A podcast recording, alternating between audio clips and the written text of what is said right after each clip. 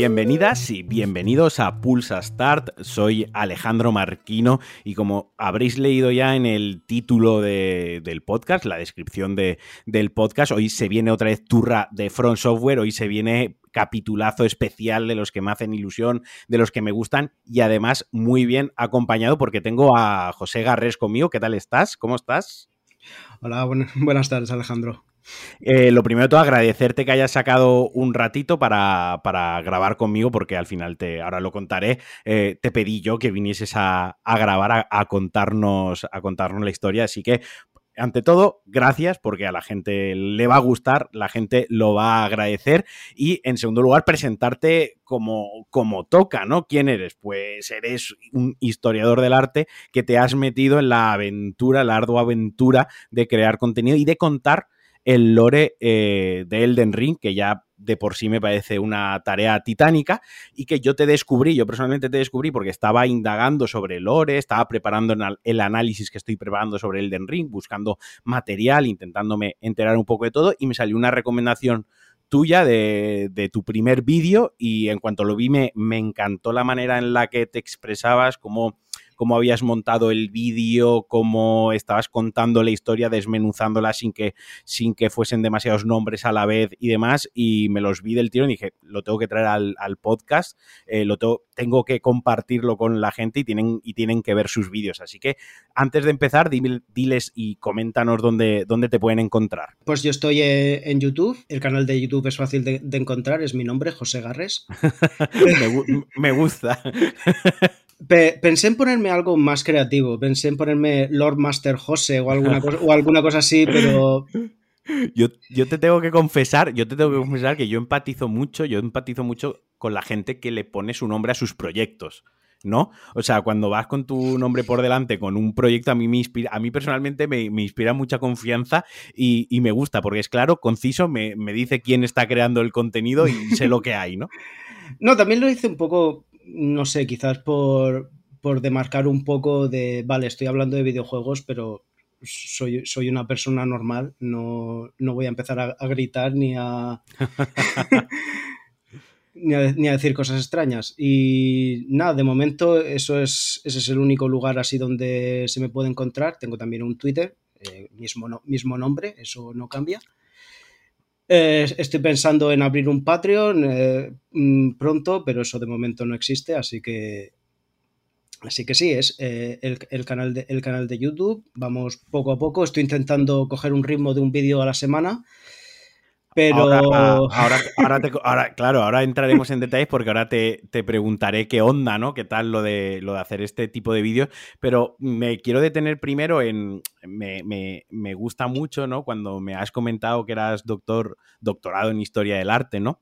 Eh, eh cómo, cómo, pone en valor otra vez, una vez más, algo que yo hago mucho hincapié y que insisto mucho tanto en los videojuegos como sobre todo en las obras de Front Software, ¿no? Lo, lo profundas que son y desde los diversos aspectos y un montón de aspectos desde los que se puede abordar, se puede analizar, se puede disertar y se puede hablar de Elden Ring, ¿no? De, desde la capa más superflua que es al final un videojuego, como jugabilidad y tal, hasta algunas tesis doctorales que he visto yo de arquitectura sobre la arquitectura de Bloodborne, ¿no? De, cómo está eh, estructurado Bloodborne a nivel de las inspiraciones y demás en, cuanto a arquitectura. Entonces me, me parece una auténtica chulada, así que lo lo, primero que te quiero preguntar es, eh, lo primero es, ¿qué te ha parecido el juego? Eso es lo primero, ¿te ha gustado, no? El juego, entiendo que sí. sí, sí, me, ha, gustado. Yo, yo eh, pertenezco a esa estirpe de gamers que desde que jugué a Dark Souls, todos los juegos de RPG y acción me han sido arruinados. porque ya no puedo, porque quiero decir, yo... Eh, mm, veo el God of War y digo, vale, está chulo, pero no es Dark Souls. no es. Eh, y prácticamente solo, solo juego, solo juego a, los, juegos de Front Software prácticamente. Te, entiendo porque pasa por ahí. De hecho, el, último programa comentaba como después de, de, de Elden Ring que he vuelto a, Horizon, ¿no? A Forbidden West, que es que, joder, es un juegazo, tiene unos valores de superproducción triple A y demás, pero como que siento ese huequecillo, ¿no? Ese vacío, como, joder, es que esto no es un juego de, de Front Software para lo bueno, incluso para, para lo malo, ¿no? Pero al final hay que avanzar en la vida y, si no es que yo no, no, juegas a otra cosa, la verdad es un juego que yo también me pasaría la vida jugando solo, solo exclusivamente, solo a esos juegos. Sí, yo creo que han tenido especialmente los de los de Forbidden West han tenido una suerte muy mala. Han tenido, han tenido muy mala suerte sacándolo. ¿Qué lo sacaron? ¿Un mes o una semana? No, una semana. Eh, entre Forbidden, mira, salió Forbidden West, Elden Ring y luego Gran Turismo. Eh, el tema es que Sony, claro, puede manejar los timings de sus exclusivos, pero si Bandai Namco decide lanzar Elden Ring el 25 de febrero, pues, pues o mueves tus lanzamientos o te toca o te toca dejarlo ahí, ¿no? O sea, ha sido un mal timing y ha sido, pero solo para todos para todos los juegos que han salido, digamos, ese, en, ese, en ese tiempo, ¿no? En ese mes. Sí, porque también ha pasado. Eh, lo, único, lo único que me aparta de los juegos de Front Software son juegos de estrategia, porque no tienen nada que ver. Y también estuve jugando bastante al Warhammer Total War. Mm, ha salido bastante chulo, ¿no? Sí, ha salido muy chulo, pero salió. Ese salió creo que uno, como mucho, dos meses antes de, del Den Ring, y fue salir el Den Ring y ha tenido una bajada de jugadores espectacular. Y mira que nos. Creo que de un.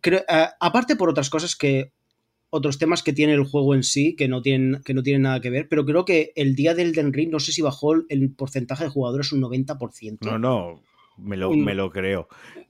Una, una bestialidad. Y Forbidden West no lo he jugado, no, opino, de, opino de oídas, pero por lo que he visto parece que es un, un juego muy bien hecho, pero muy de números, muy lo que esperas que te haga una, una, una compañía sí, AAA. Sí, sí, que no, que a mí personalmente, eh, a mí personalmente eso no me parece mal. Quiero decir, es como, como, como el cine, ¿no? Cuando voy a ver cierta película, yo hago mucha analogía con el, con el cine y no para mal de, Marvel y, y, demás, ¿no? Eh, mm. O una película de Michael Bay. Quiero decir, yo voy a ver una película de Michael Bay, lo que quiero es pues un thriller urbano con explosiones y persecuciones y acción bien rodada. No necesito que me haga reflexionar sobre la existencia como Donnie, Donnie Darko, ¿no? O sea, quiero decir que cada película, ¿no? Y, cada experiencia lo, lo, que busco a veces también es un poco la expectativa de quien va a ello. Si vas con la expectativa de que Horizon Forbidden West sea el, mejor juego que has jugado en tu vida, pues probablemente te, lleves una decepción. Y no por el juego, porque el juego al final da lo que, da lo que promete, lo que decíamos, los elementos AAA están ahí,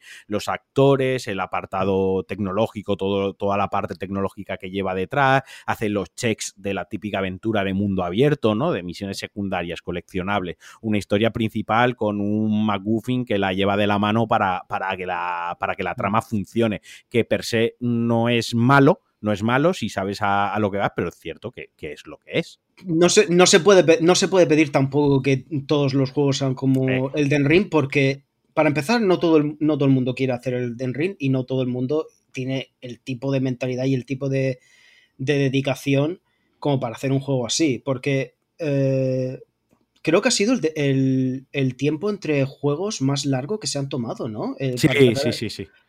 Sí, porque cuando, cuando se lanzó Sekiro, ya estaba parte del, equipo principal empezando a trabajar en, este juego, pero sí que es verdad que desde que tuvieron la explosión, entre comillas, con Dark Souls 1, eh, Dark Souls 2, eh, The Scholar of the First Edition, luego, eh, luego Bloodborne y luego Dark Souls 3 y luego Sekiro, se han llevado como año y medio de diferencia entre juego y juego, dos años a, a, lo sumo entre diferentes regiones, ¿no? Y esta vez sí que es donde el parón ha sido más grande. Luego, viendo la envergadura del juego, se entiende, es comprensible que, lo necesitaban, eh, de haber seguido ese ritmo, no sé.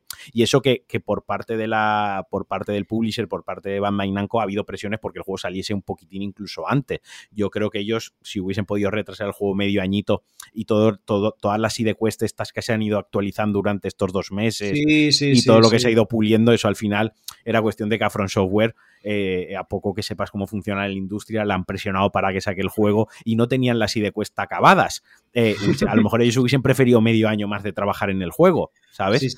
Sí, sí, yo y yo tengo la teoría de que hay más, más sin acabar. Sí, sí, Tengo la teoría de que hay un par más sin, sin acabar, un par más de... que no, no, sé qué, no sé qué harán, no sé si lo tendremos como DLC, no sé si nunca llegará a salir, porque, porque es Front Software, no se puede saber con esta gente. Con esta gente.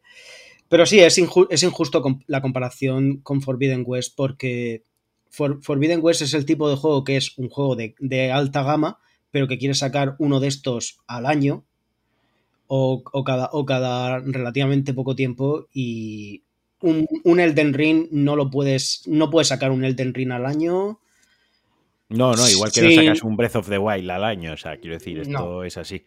Esto es la comparación con, Breath of the Wild, está ahí, es obvia y, se puede mirar cara a cara, uno a uno.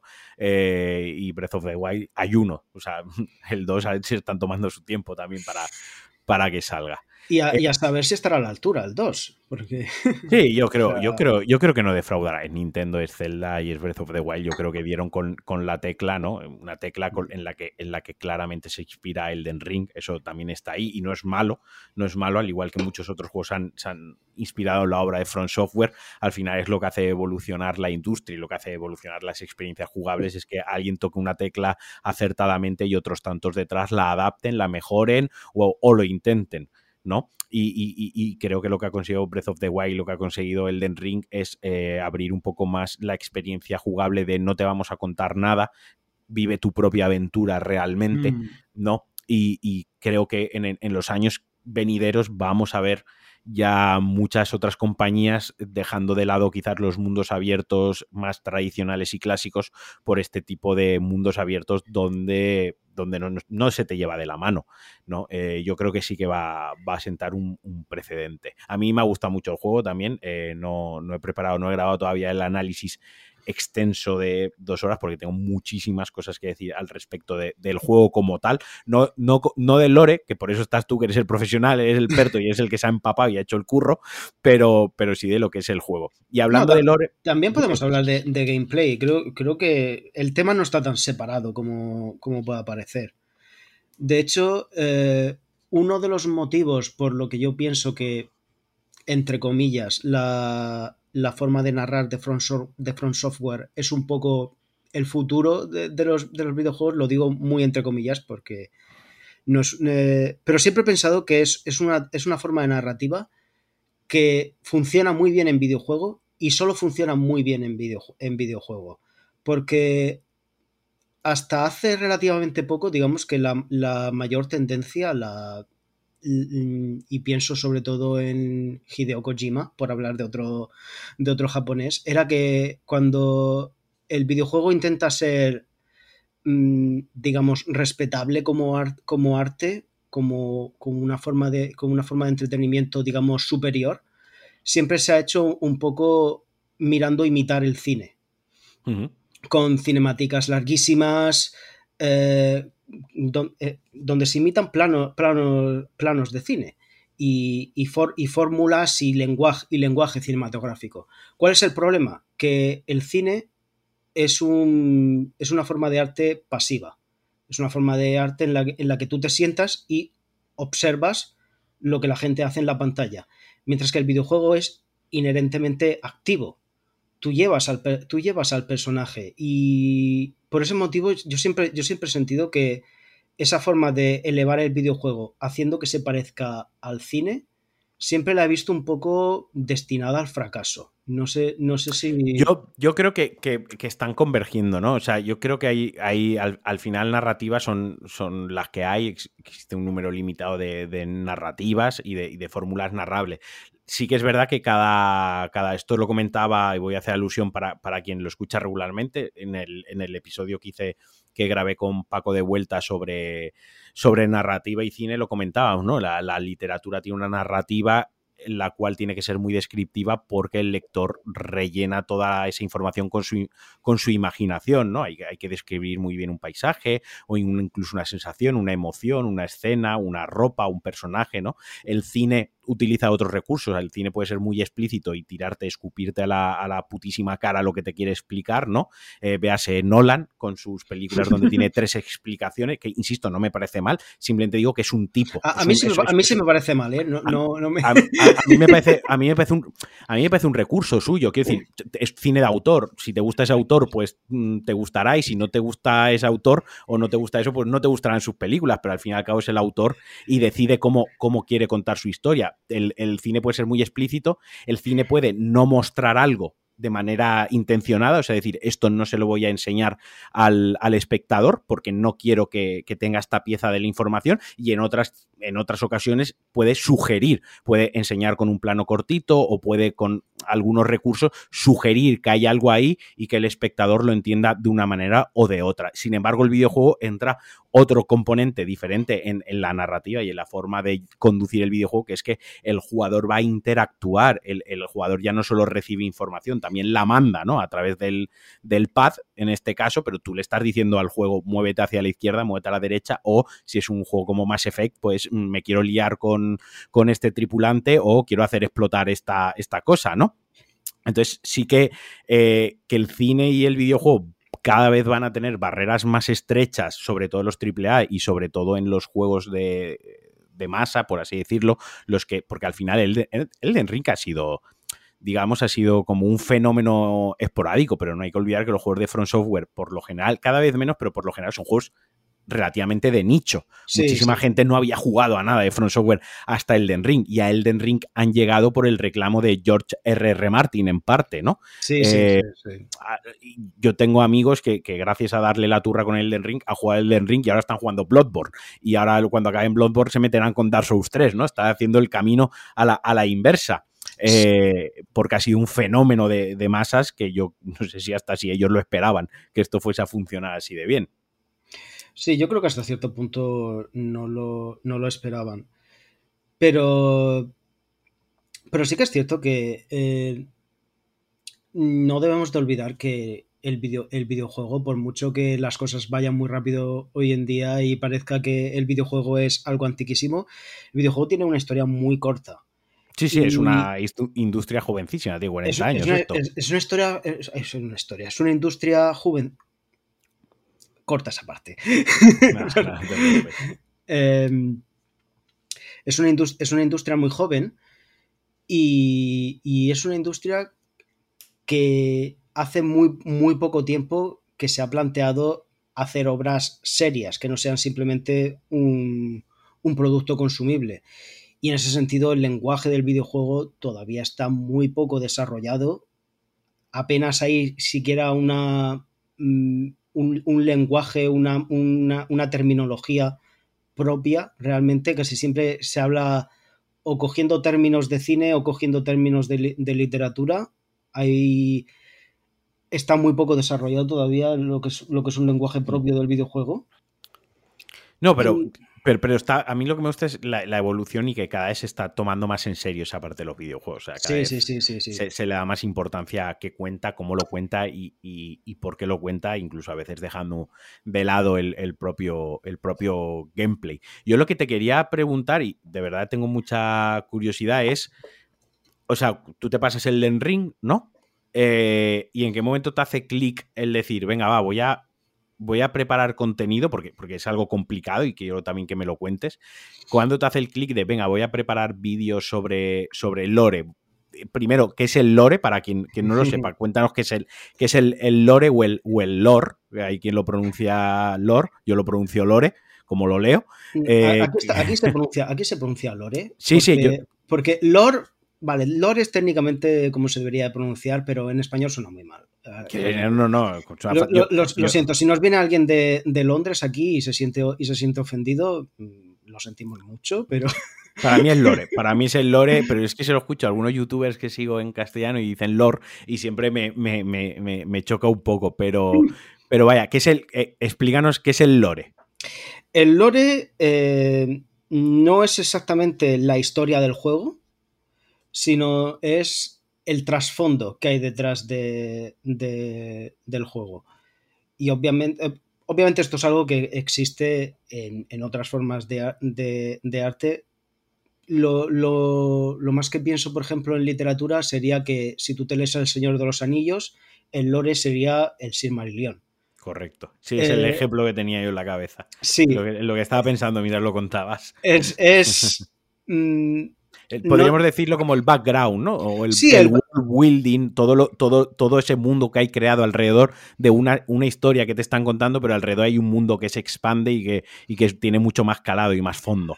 Es, eh, exacto. Normalmente, normalmente, digo normalmente porque estamos hablando de From Software, eh, el lore es algo que va totalmente separado y que simplemente es, es, como una ampliación, si tú quieres obtener más, más contexto de qué está pasando, pero lo normal es que el, el lore no, no, no influya demasiado, bueno, obviamente sí influye porque es el trasfondo, pero que no sea necesario para disfrutar la historia, la historia en sí. Es, es, otra sí de quest, es otra misión secundaria del juego, ¿no? Sí, el, sí, el, sí. El enterarte del lore, enterarte de lo que hay ahí. Si quieres lo haces y si no, tú te puedes, tú puedes llegar en, en, a la presencia lunar y, y, reventar a la presencia lunar, que te salgan los títulos de crédito y decir, bueno, y esta fumada, este juego de qué iba, ¿no? O sea, bueno, si, si hablando del ejemplo de, de Bloodborne, si tú has reunido los tres cordones umbilicales y, y, y, después de enfrentarte a German, te sale la presencia lunar y no has leído na nada de Lore, Tampoco. Tienes toda, tienes toda mi simpatía.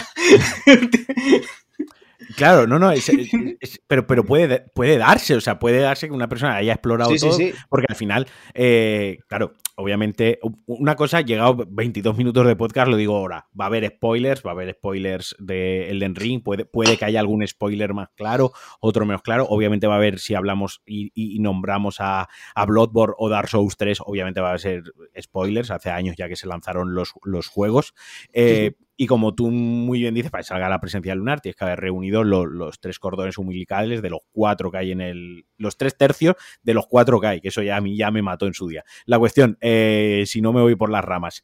Eh, tú sabes que, que, Bloodborne es una historia lineal, o sea, sí que tiene un desarrollo lineal, no es un mundo abierto como, como el de Ring. Al final, si una persona sí que era eh, tozuda en cuanto a completar bien todas las áreas, ¿no? A explorar bien, aunque no se estuviese enterando del, del lore, sino, aunque no se parase a darle al cuadrado para leer la descripción de un objeto, era, es probable que, que los, que los consiguiese que los consiguiese reunir, ¿no? O si estaba, porque hay gente que, que, sigue una guía porque se siente muy perdida, pues a lo mejor sí que los había mm, eh, rejuntado, los había conseguido y luego le aparecía la presencia lunar. Se acaba el juego, salen los títulos y se ha pasado el juego. Técnicamente, o sea, ciñéndonos a la realidad, se, se ha pasado Bloodborne, ¿no? Y, y, luego puede ser que no he entendido absolutamente que, vaya, acabar Bloodborne y no haber entendido absolutamente nada de Bloodborne es algo es, es, lo, es normal. Lo, es lo normal, es lo normal.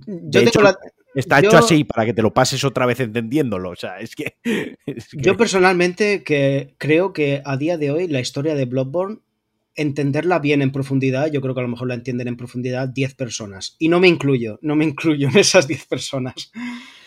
El, el, el, tema con. Vamos a pararnos un momentín con Bloodborne, no pasa nada, porque a mí siempre me encanta hablar de Bloodborne. No, no, no, a mí, a mí también, a mí también. El, el, tema de Bloodborne, también de Dark Souls, ojo, también de Dark Souls y también de Elden Ring, pero sobre todo yo creo que se hace mucho más palpable en Bloodborne, que quizás para tener el, el contexto general y empaparte bien de la historia, al 100% no, porque yo, porque hay huecos en la historia que no es, que, que ni siquiera está relleno, ni siquiera están hechos por Front Software, o sea, hay unos huecos en, en, en, la historia que están así porque ni siquiera ellos lo saben, es decir, que se dejan, a, mm. hay ciertas cosas que se dejan un poco abiertas a, a la libre interpretación, ¿no? Eh, pero que sí que requiere Bloodborne, requiere de tener un bagaje de otras obras, eh, sí.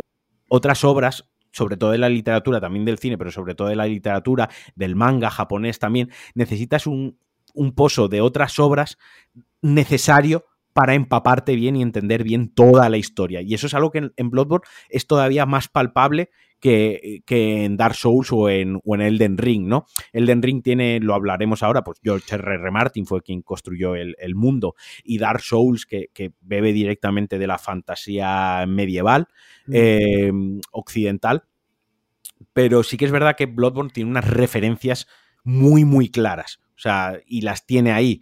Y si tienes ese bagaje porque las has leído, porque las conoces, conoces a esos autores, conoces esas obras, te has empapado de ellas previamente, ya tenías inquietud, ya tenías conocimiento, es mucho más fácil de, entender lo que está pasando en el juego y de lo que ha pasado en el juego de si no las tienes. Creo que eso sí que es un hándicap y sí que es una parte importante en Bloodborne. Sí, la, cosa, lo que yo creo que es aquí importante preguntarse es, ¿esto cómo demonios funciona? Porque, porque eh, este tipo de narrativa se lo, se lo, explicas a alguien que no ha tocado el juego y, suena horrible. Eh, no, no. Hay que, decirlo, suena, horrible. Es como, estás en un lugar horrible, obsceno, lleno de bichos asquerosos. Tú sal ahí, tú mata lo que veas delante y no te vas a enterar de nada. Vas a acabar la historia y no te vas a enterar de nada. Y, claro, esto se lo explicas a alguien que no, lo, que no lo ha experimentado y dices, esto es horrible. no, esto, eh, ¿Y, cuánta, cuánta gente has oído tú que dices, esta gente no sabe hacer historias? O, esta, la, historia es, la, historia es una, la historia es una basura. ¿Por, qué, esto no me, porque esto no me lo, no me lo explican? Eso, pasa, eso pasa es, una, es una lucha personal que yo tengo también con el cine, ¿no? Eh, cuando, no es, cuando alguien dice que es una mierda la historia en una película, en una serie, porque no se ha explicado bien el final. Bueno, a lo mejor que no te expliquen el final es decisión del creador. O sea, es parte de la historia, ¿no? Que, tú hayas prestado atención eh, los, no sé, los 180 minutos previos de metraje, que tú hayas prestado la suficiente atención para que en los 10 últimos minutos del metraje el director no tenga que ser explícito contándote este es el final, ¿vale? Eh, y porque tú no lo hayas entendido no quiere decir que sea una mierda. Tú no lo has entendido, ya está, no lo, no, lo convierte en mejor o peor, lo convierte en algo que tú no has entendido al menos en la primera pasada, pero categorizarlo como una mierda porque no has entendido el, final o no te has quedado con, con, de qué iba la historia, a mí siempre me ha parecido muy atrevido. Eh, yo he estado siempre en contra de eso. Eh, dame un segundo, que, ponga, ponga los pensamientos en orden. Ay, se me, se me, ha ido. Tenía una, tenía una respuesta súper inteligente pensada que ahora, mismo. No te, tampoco te preocupes que yo no soy excesivamente inteligente, así que por poco que diga vas a parecer más inteligente que yo. Eh, a ver, era cómo, cómo funciona esto, cómo funciona esto. Mira, por poner un, ah, por poner un ejemplo. No, no, no, no, lo, lo, lo tengo ya. Eh, que, mm, claro, por esto es, por, es un poco por lo que he dicho que este tipo de narrativa solo funciona en videojuego. Porque yo lo pienso, cualquier, historia de, de Front Software y cualquier historia de cualquier videojuego en general, también vamos a ser sinceros, llevarla literalmente al, cine no funciona, no funciona para nada. Pero una cosa que hace muy bien es que la, la historia, al no contarse, al no contarse directamente, se cuenta principalmente a través, se sugiere principalmente a través del ambiente, a través de la música, a través del escenario, se, eh, te transmiten las ideas visualmente. Entonces lo que yo he visto que le pasa a mucha gente es que, eh, además, además, lo sé de primera mano porque tengo un par de amigos que juegan mucho a estos juegos, les, les encantan, pero pasan olímpicamente de la historia. pasan, pasan, olímpicamente de la historia. Y y sí, que, sí que es cierto que a lo mejor tú, lo estás jugando y, no te enteras de los detalles, de las minucias de lo que está pasando, pero sí te llega un, mood, una, una, una, sí te transmite una idea, una, una sensación de por, de por dónde va la, cosa. Y eso es lo que hace que, eso es lo que creo que hace que luego la, mucha gente sienta esa necesidad de, de investigar que es algo que en otros juegos que pueden tener eh, lore muy profundo no pasa. Porque, por, ejemplo, yo el, ejemplo que pongo siempre es em, Skyrim, no sé si lo sabes, que es un juego que también fue muy, muy, famoso y sigue siendo muy famoso hoy en día. Sí, creo que se puede jugar en la nevera ya. Sí. Eh, yo lo descubrí hace relativamente propio, pero Skyrim tiene una cantidad de lore absurda. Sí, sí, sí. Eh, tiene, una cantidad de lore absurda. O sea, creo que hay novelas enteras escritas dentro del juego. literalmente. De, es, de las que puedes ir cogiendo. Sí, sí, es, es, es, absurdo. Y hay gente, o sea, hay como, como, como una, un cajón entero de una estantería de, de novelas dentro del juego. Casi, a casi nadie se lo lee. casi, nadie se lo lee, salvo un par de canales de YouTube raros que hay por ahí que, que, te, lo narran, casi nadie se lo lee. Y sin embargo, From, From Software, que Obviamente, la parte que está escrita en descripciones de objetos es bastante más amplia que el diálogo que recibes en juegos, pero aún así tampoco es tan, tan amplio. Eh, mucha más gente lo busca, porque, porque realmente el, el, juego te, transmite esa... Eh, cuando, cuando tú coges el Den Ring, tú sabes que estás ante una, una aventura épica, ¿no? Sabes que estás ante el, es muy manida la expresión, pero ante el camino del héroe, ¿no? Empiezas siendo nada y tú sabes que vas a tener un final épico. Tú sabes que estar derrotando a una serie de, adversarios que te están acercando al sino, a tu sino, a tu, a tu destino, que, que tampoco entiendes muy bien por qué te toca a ti, más que nada porque es así la historia, porque no eres, eres un sin luz más, quiero decir, eres uno que, te ha tocado, como en los juegos anteriores, en Dark Souls 1, tú empezabas en, como un hueco en una celda, ¿no? Eh, no, no, eras, no eras nadie especial, no tenías un, una historia detrás que te están contando que eres el descendiente de no sé qué linaje y por eso tienes un poder especial. No, no, tú naces siendo uno más y en Bloodborne tú naces como un visitante que llega a, a Yarham buscando la sangre y tal, te hacen una transfusión y ala, venga, para adelante, ¿sabes? Eh, pero por eso mismo... dime. No, no solo no sabes quién eres, tampoco sabes muy bien dónde estás ni qué tiempo es, porque, por, ejemplo, eh, pienso, tú empiezas Dark, Dark Souls 1 y, te, y, ves la cinemática y ves a Gwyn derrotando a los dragones. Eh, y, te dicen, bueno, esto puede haber pasado ayer, puede haber pasado hace 100.000 años.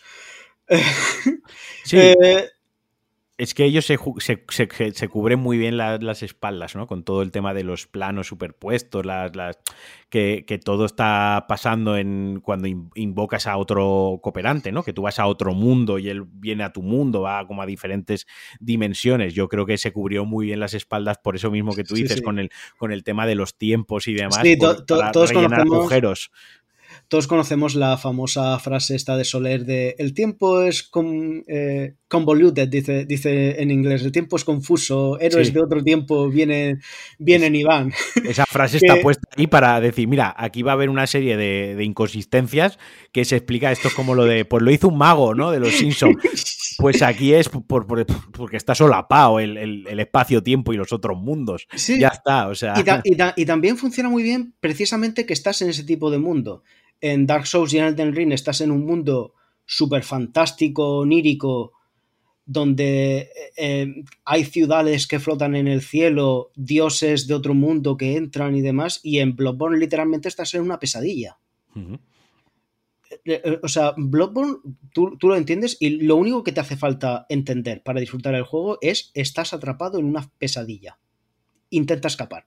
Eso es lo único que necesitas, que necesitas saber que luego hay una historia súper compleja y súper profunda y súper lo que quieras detrás, sí, pero solo necesitas entender eso para pillar el juego. Y, y, luego también lo que pasa es que es un tipo de... Por eso he puesto, antes el, ejemplo de, de, Kojima, porque, porque mucha gente se, se quejó, creo que además era eh, el último Metal Gear, ¿cuál fue? ¿El 6 o el, No, el 5. 5, 5. Eh, mucha gente se quejaba eh, y, también pasó en Dead Stranding, en plan de, madre mía, ahí siete horas de cinemáticas, aquí, déjame jugar. Y, y From Software es todo lo contrario. From Software es la narrativa nunca se va a poner nunca, nunca se va a poner delante de que el juego se disfrute como, como juego. Entonces, por eso hay mucha gente que no le interesa nada el lore, entra y simplemente, y como en los juegos clásicos. Porque para disfrutar un juego solo necesitas la narrativa de yo soy un, soy un héroe, eh, tengo bichos delante y los tengo que vencer. Esa es. Eh, la estructura clásica de un videojuego. Siendo, siendo, muy. Siendo muy cínicos, siendo muy reduccionistas, eso es todo lo que necesitas para que un juego sea disfrutable. Y la historia que está, el tipo de historias que esta gente cuenta, nunca va en, detrimento de, de, eso, nunca te, nunca te, te, quita ese ese, ese primer nivel tan básico. Si tú quieres leer en profundidad, hay para leer en profundidad y mucho. Ahora, yo, ahora, ahora yo lo que quería es que me comentases, eh, porque es como, cómo estructuras, eh, cómo estructuras cuando te enfrentas al, al, lore de un juego como, como Elden Ring, ¿no? O sea, mm, eh, porque muchos gente que, mucha gente que nos va a escuchar, yo mismo, todos hemos visto vídeos de Lore, ¿no? Pero yo si mañana tuviese que hacer un vídeo de Lore, por ejemplo, yo iría perdido, ¿no? Es decir, yo una cosa que siempre, que, y por lo que nunca he hecho y siempre he consumido vídeos de, de Lore y contenido de Lore en Reddit y demás, es porque admiro mucho esa capacidad para estructurar toda esa información que está, que está dentro del juego, porque luego además no solo es estructurar la información, luego tienes que capturar, eh, si vas a hacer vídeo, pues obviamente tienes que capturar gameplay, luego tienes que montarlo, tiene que ser atractivo visualmente, lo que estás contando y lo que se está viendo se tiene que acompañar, ¿no? Cuéntame un poquito cómo es todo ese trabajazo, todo ese curro que, que hay detrás de un vídeo, por ejemplo, de, de 20 minutos. Uy, de 20 minutos, sí. Lo, lo, dices por el último de Mock, ¿no? Sí, ese el, me ha venido a la cabeza 20 minutos, ese, pero más o menos tantos en la línea, ¿no? De los 10, 20, eh, 15. Ese, madre mía, ese, ese me ha costado horrores. Ese ha sido el más difícil de todos, con mucha diferencia. el de Mock. Eh, mira, yo la idea de, de, hacer un canal de Lore me llevaba rondando la cabeza un, un cierto, un, un cierto tiempo. Yo consumo mucho Lore, pero lo consumo principalmente en inglés porque el, contenido de lore que se hace, que se hace en español, hay, cos, hay cosas, está, eh, está bien, no voy a ponerme aquí a hablar mal de nadie, por, supuesto, pero no, no, tiene ese mismo tono, ese, ese, mismo ese mismo bagaje de vamos a sentarnos y vamos a escuchar aquí una historia. Porque es importante con este tipo de historias no solo transmitir lo que es la historia en sí, obviamente, sino también transmitir el tono Sí, al final buscas que sea, por lo menos yo como, como consumidor oyente, busco que sea un poco una experiencia similar o muy cercana a un audiolibro, ¿no? Que a la vez de darme la información, que también que me estén contando una historia guay, ¿no? Que me, que me, que me enganche por esa parte también, que sea interesante. Sí, ¿no? Y además que aquí eh, son todo mm, historias súper trágicas y súper y super, y super eh, emotivas. O sea, hay que, hay que narrarlas eh, en, en, en, ese, en ese tono, porque realmente es ese, ese es el, el espíritu que tienen detrás. Y, y, yo me compré el Den Ring ya pensando en voy a intentar hacer, al, hacer un canal de Lore con esto. Aún así, eh, mmm, mi primera partida fue como cualquier partida normal, primera partida normal porque eso, eso, eso no me lo iba a quitar. Nadie. Esa experiencia no te la podía robar nadie, ¿no? Sí, sí. Además, no, me bien, me bien. Hice, hice, hice un esfuerzo bastante grande por ir con cero spoilers. Y, y, y yo os digo que cuando, cuando yo entré a ver ciertos bosses y vi ciertas cinemáticas, mi, mi reacción de no me he enterado de nada fue exactamente la misma que la de todo el mundo. o sea, en ese, en ese aspecto no fui, no fui nada especial. Y de todas maneras, yo siempre, todos los juegos de From, de From mi primer personaje siempre me gusta eh, llevarlo al máximo. Es decir, mi primer personaje es el que guardo para siempre y es el que acaba con todos los stats al máximo en New Game, en New Game Plus 7 con todos los objetos, todas las magias, todos los finales de... Es, es, el que luego... Luego ya me empiezo a hacer personajes secundarios en los que pruebo a hacer retos, a, a jugarlos sin subir de nivel y esas cosas. Pero mi primer personaje me gusta hacerlo así y, y es el personaje ideal para, para, esto, porque yo lo que hice fue que terminé el juego, lo hice como, un juego, como una partida normal a, a mi ritmo. Uh -huh. me, creo que me llevó 100 horas. creo que me... 150, 150 ha sido mi primer run. Ha sido mi primera run. Bueno, digo, creo que me llevó 100 horas terminar el juego, pero luego tardé como otras 50, otras 50 horas en darle al botón de pasar a New Game, a New Game Plus. Porque fue terminar el juego y ya, ya, dije, vale, ya has disfrutado la experiencia, ahora vamos a ponernos en plan lore. Uh -huh. Y ahí, me, y ahí me tocó abrir una segunda pantalla, abrir la wiki y vamos a conseguir todos los objetos, vamos a conseguir todos... Y, y, y, y, también lo hice porque una idea que tenía desde desde, el principio, que, creo que he conseguido, es eh, que el personaje tuviera, que digamos que el personaje que yo llevo, que tuviese una indumentaria particular, que tuviese su propio y, entonces, pues obviamente había que conseguir todas las armaduras del juego y, hacer un poco de, de, Fashion Soul para que, digamos, que el personaje en sí fuese un personaje como el, el narrador que te, está, que, te, te está llevando atrás de la, historia.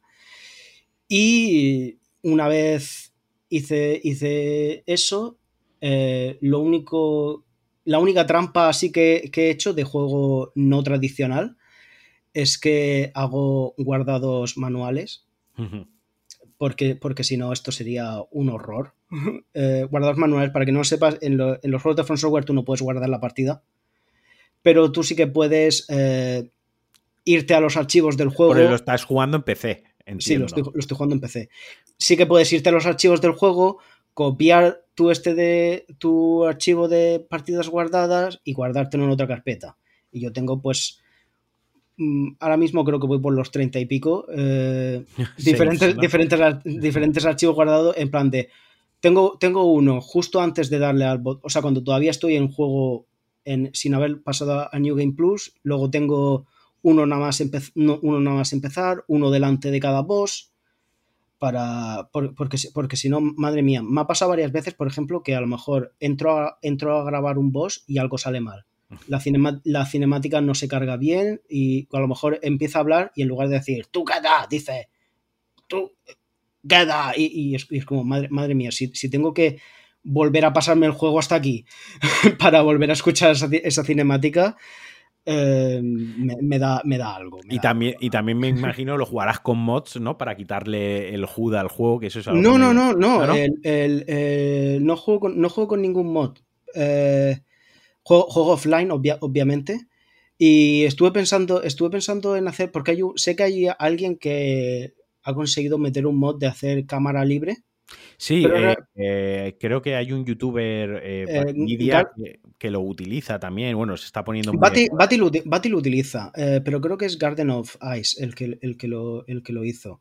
Pero no, no me no te lo sé. No te lo sé Básicamente, para quien nos escuche y no tenga el contexto, los juegos de Front Software no tiene, para empezar, no tiene pause, como tal, como tal, pause no tiene. ¿Vale? Puedes hacer un pequeño truqui ahí para entrar y que el juego se paralice, pero el juego, el juego nunca se para. Si tú te tienes que equipar un arma, por ejemplo, y te está persiguiendo un enemigo, pues corre muy lejos, aléjate mucho y, y apréndete muy bien apréndete muy bien dónde está el arma, ¿no? Para, para ponértela. Eso por una parte. Luego no tiene modo foto, no tiene todas estas, todos, toda esta opulencia que tiene otros juegos, por la propia naturaleza jugable del juego, no, no los tiene. Como comentábamos, el, juego tiene un guardado constante, el juego siempre está, eh, siempre, a ver, el juego está guardando constantemente la partida. Quiero decir, eh, si tiras de. si se te va la luz y estabas en medio de un caminito de piedra, pues probablemente si no empiezas en el caminito de piedra aparezcas 30 metros antes, ¿no? Eh, la gente utiliza esto pues cuando entra un boss y lo va a matar, pues sale del juego rápidamente,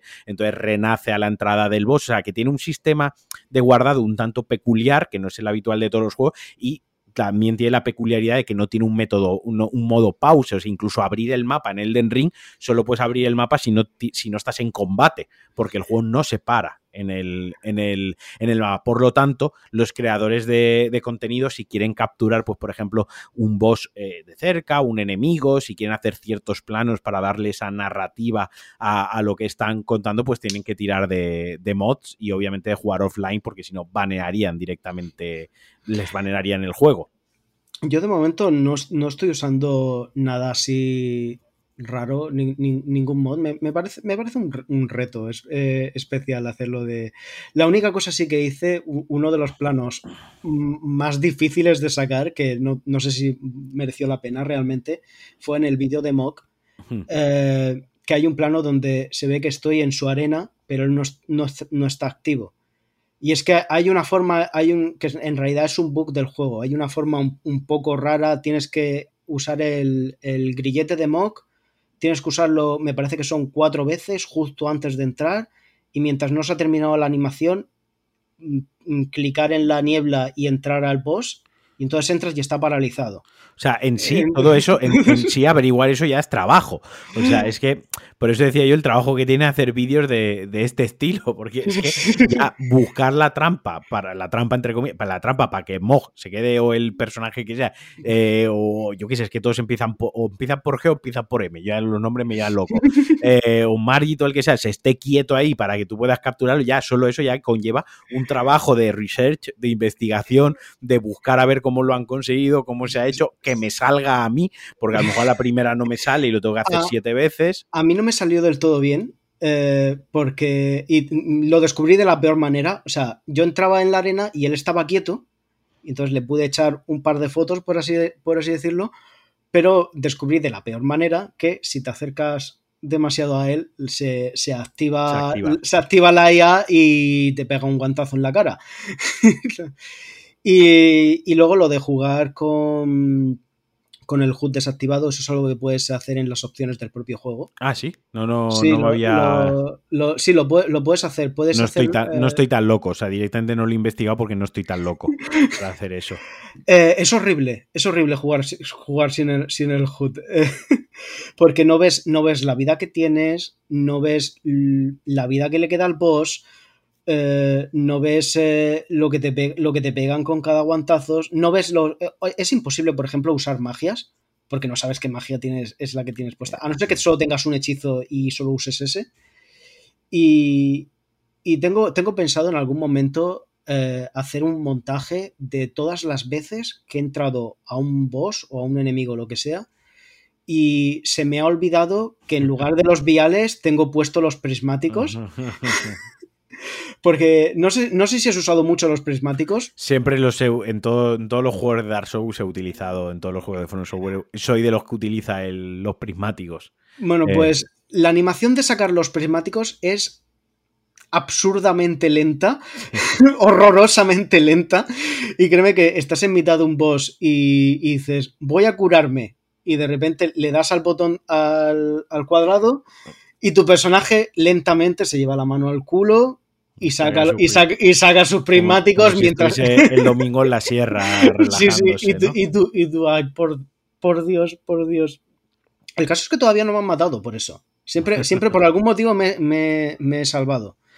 Y, y, te quería preguntar, entonces, ¿y cómo, cómo es la estructura? Porque eh, a mí, se insisto, se me hace muy complicado el, ver la estructura de cómo, pues decir, pues no, mira, voy a buscar estos objetos eh, que son imprescindibles o que están relacionados con este, con este personaje. O mira, mm, de este personaje, investigando sobre él, me he dado cuenta que todo esto está relacionado. Voy recabando datos. Cuéntame un poquito cómo es el proceso y cuánto tiempo te lleva, por ejemplo, hacer un vídeo y contar una historia de un personaje concreto. El tiempo de hacer un vídeo, más o menos yo he calculado que por cada 10 minutos de vídeo son 20 horas de trabajo. Eh, eh, entre, entre, una, entre una cosa y otra. Y obviamente el, guion es lo primero. Lo, yo el, el, el, proceso, el proceso que sigo, bueno, para empezar, el primer vídeo que hice, que fue de Godric, fue básicamente porque era como, era como mm, es el primer boss. no tengo que avanzar mucho en el juego y, tengo ya todos los, todos los objetos y demás del, gameplay anterior. Y, dije, creo que, lo, creo que a este lo tengo más o menos... Entonces, por, eso empecé haciendo por personajes. Porque mm. dije, igual la historia del juego todavía no está, no, no está sacada tan sólidamente como me gustaría para hacer un, para hacer un vídeo exhaustivo. Pero este personaje en concreto sí que lo tengo pillado. Este personaje en concreto sí que más o menos sé por dónde. Y aún así, luego posteriormente mm, me he ido dando de cuenta. Por ejemplo, no sé si, si lo has visto, pero por ejemplo en el, vídeo de Morgoth. Eh, expando un poco cosas sobre, sobre, sobre Godric y, ya, y en el vídeo de Mog también expando porque vas descubriendo más, más, más, cosas, porque un problema que hay es que tú dices, voy a investigar sobre este personaje, ¿no?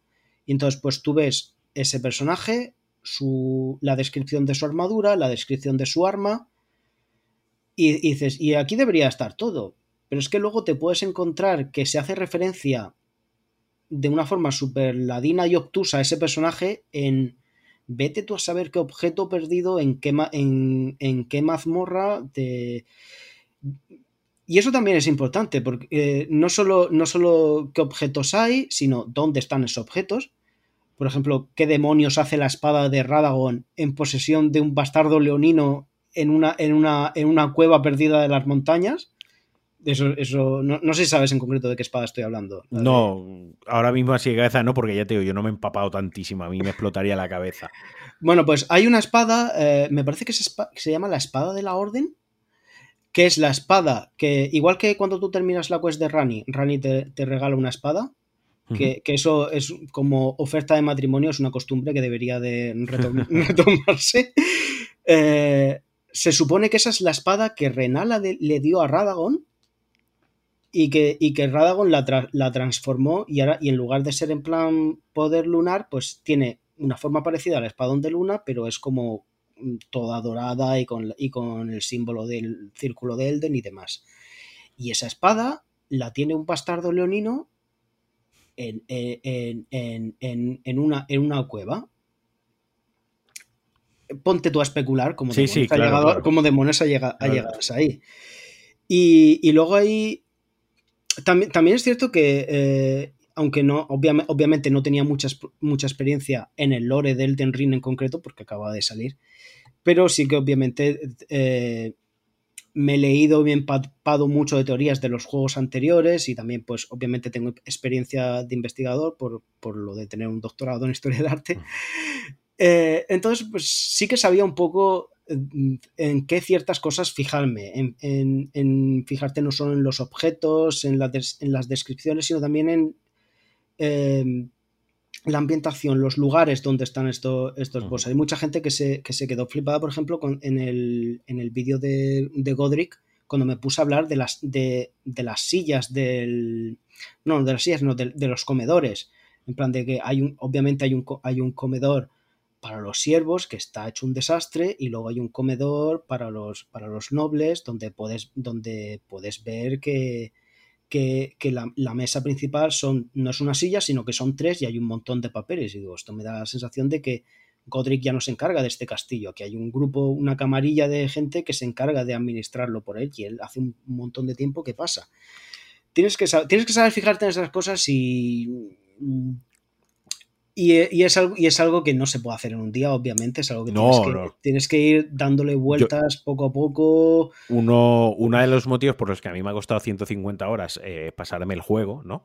Eh, yo sí que hice 150 horas y luego eché una horita más y ya le di al New en Plus, ¿de acuerdo? Porque yo exploré muchísimo el juego, jugué mucho multiplayer, mucho, mucho multiplayer, tanto para ayudar como para invadir, como para que me invadan, pero luego también porque yo estos juegos, como, como ya vengo de Solera, ya vengo de haber jugado muchísimo a muchísimo juego de la saga y, del estudio desde casi sus inicios, yo soy como, pues lo que tú comentas, yo entro en, me limpio a los enemigos de una zona, ¿no?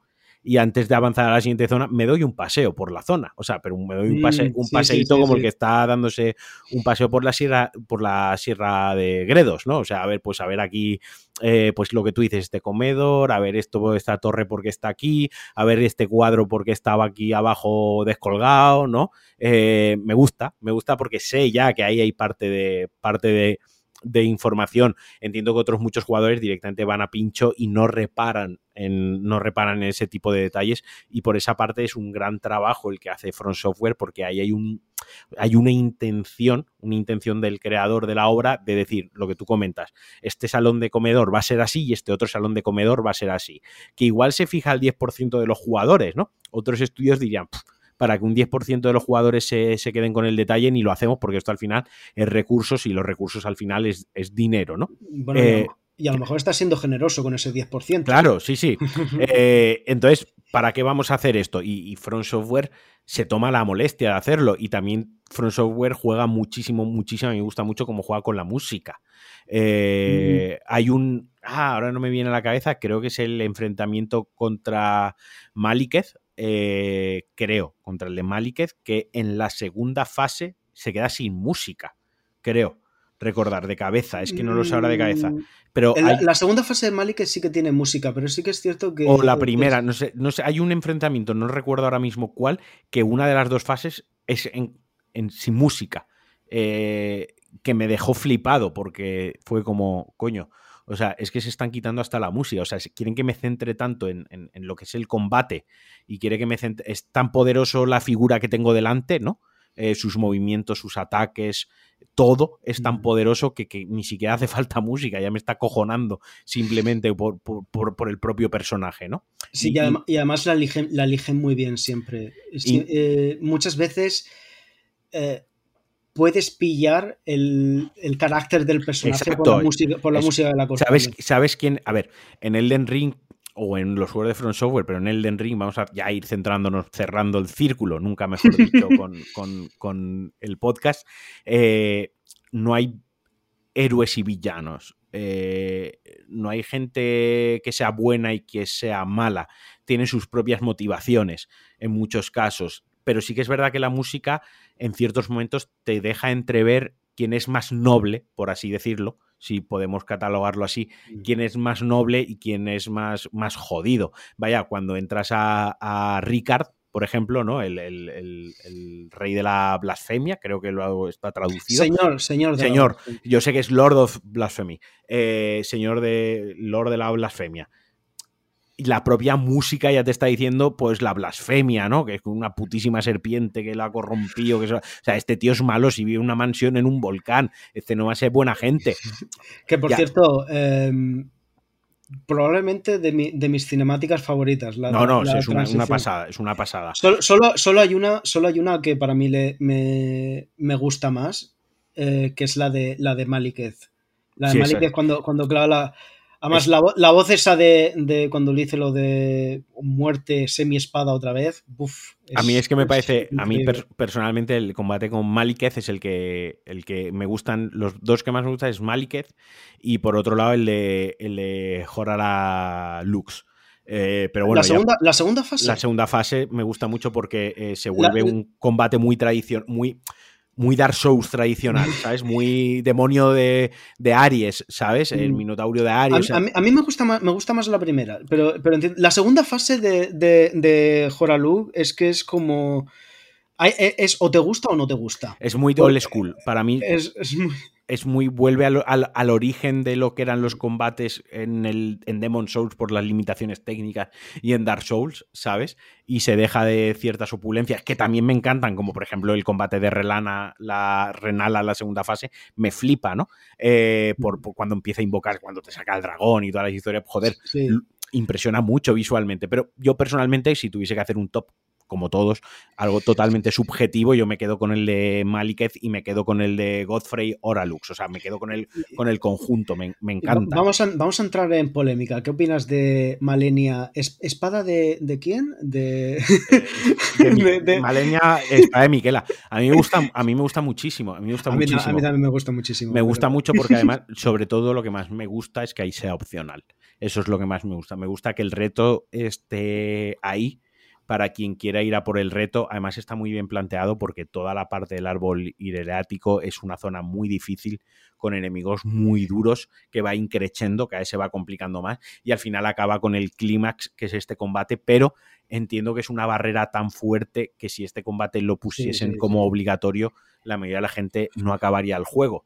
Y no olvidemos, no hay que olvidar y no hay que perder la perspectiva, y ahora que vamos a entrar más en el lore, en la narrativa y en la historia propiamente dicha del Den Ring, que una declaración que hizo, o sea, esto Front Software desde el inicio, desde el inicio de cuando se empezó a dar información de del Den Ring, dijeron que iba a ser el juego hasta el momento, el juego donde la historia sin estar contada, de sin irse a una narrativa tradicional en los videojuegos, sí que es verdad que iba a ser el juego que quizás iba a ser más explícito o donde la historia iba a estar mm, menos confusa, contada de una manera más clara, en parte porque ya venían de una historia porque primero construyeron lo que hablábamos tú y yo antes of mm. the record, ¿no? Primero habían construido, partían ya de un mundo construido, en este caso por George R.R. R. Martin, y querían que fuese más accesible para todos los jugadores. Venían de Sekiro, que Sekiro sí que es muy, la historia está muy contada, está muy manida, puedes entrar en detallitos pequeños de trasfondo, pero Sekiro sí, que hay que sacarlo de la ecuación porque Sekiro sí que está contado más. de, hecho, de, hecho, para mí eso es lo que baja un poco a Sekiro. Mira que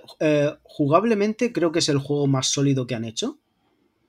eh, a, nivel de, a nivel de jugabilidad, pero pero la, historia tiene sus cosas, ¿eh? Tiene, tiene, sus, cosas la historia y está muy bien hecha. Se puede rascar, pero es un juego que va por, por otra vía, en tanto en lo jugable como en lo narrativo, como en todo Y yo, y yo creo que yo creo que a lo mejor también afecta el hecho de que eh, en Dark Souls Elden Ring Bloodborne estás viendo una historia de miles de años con muchísimos niveles y que involucra a cientos de dioses y en Sekiro estás viendo algo que como mucho se remonta a cientos, cientos años. Bueno, y para empezar, que, llevas a un personaje con nombre y apellidos. O sea, estás viviendo la historia de, una persona en concreto. Y que habla, cosa que en los Dark Souls, como decíamos, no eres nadie. O sea, tú eres un personaje random, por eso mismo te creas el personaje y le pones el nombre que te da la gana. Porque no es no es relevante quién eres para, para, la trama, no, no, no, quién eres no aporta nada, eres un sin luz, eres un hueco, ¿no? Y ya está, eso es, eso es lo que tú tienes que aportar a la trama, el resto ya lo aporta el resto de, personajes, por eso ni hablas, ni tienes,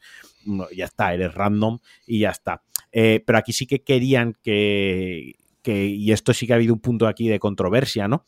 Que, y tú me lo vas a saber, no sé si lo habrás percibido de la misma manera que yo, pero es como que se da menos información en cada objeto, ¿no? O sea, se da información más clara, pero con menos líneas. Hay ciertos objetos que directamente apenas dan información o la dan de una manera mucho más vaga, también porque es un mundo abierto, también porque la, mm. cantidad de objetos que hay es exponencial y, obviamente al ser exponencial, pues tampoco puedes entrar tantísimo en detalle en, a todos los objetos, darle ocho líneas de descripción, ¿no? Eh, ya sería la ida de olla definitiva. Hay objetos y hay, y hay, y hay objetos. Eh, hay, algunos, hay algunos que sí que tienen explicaciones. Realmente, realmente he, notado, he notado que sí que hay algunos que prácticamente no tienen nada. Sobre todo los materiales. Eh, entre materiales, las bombas y cosas así un poco secundarias, pero lo que son objetos reales, o sea, lo que son la espada de no sé quién, la armadura de no sé cuántos, no, no los he notado más escasos que, que en entregas anteriores, para nada.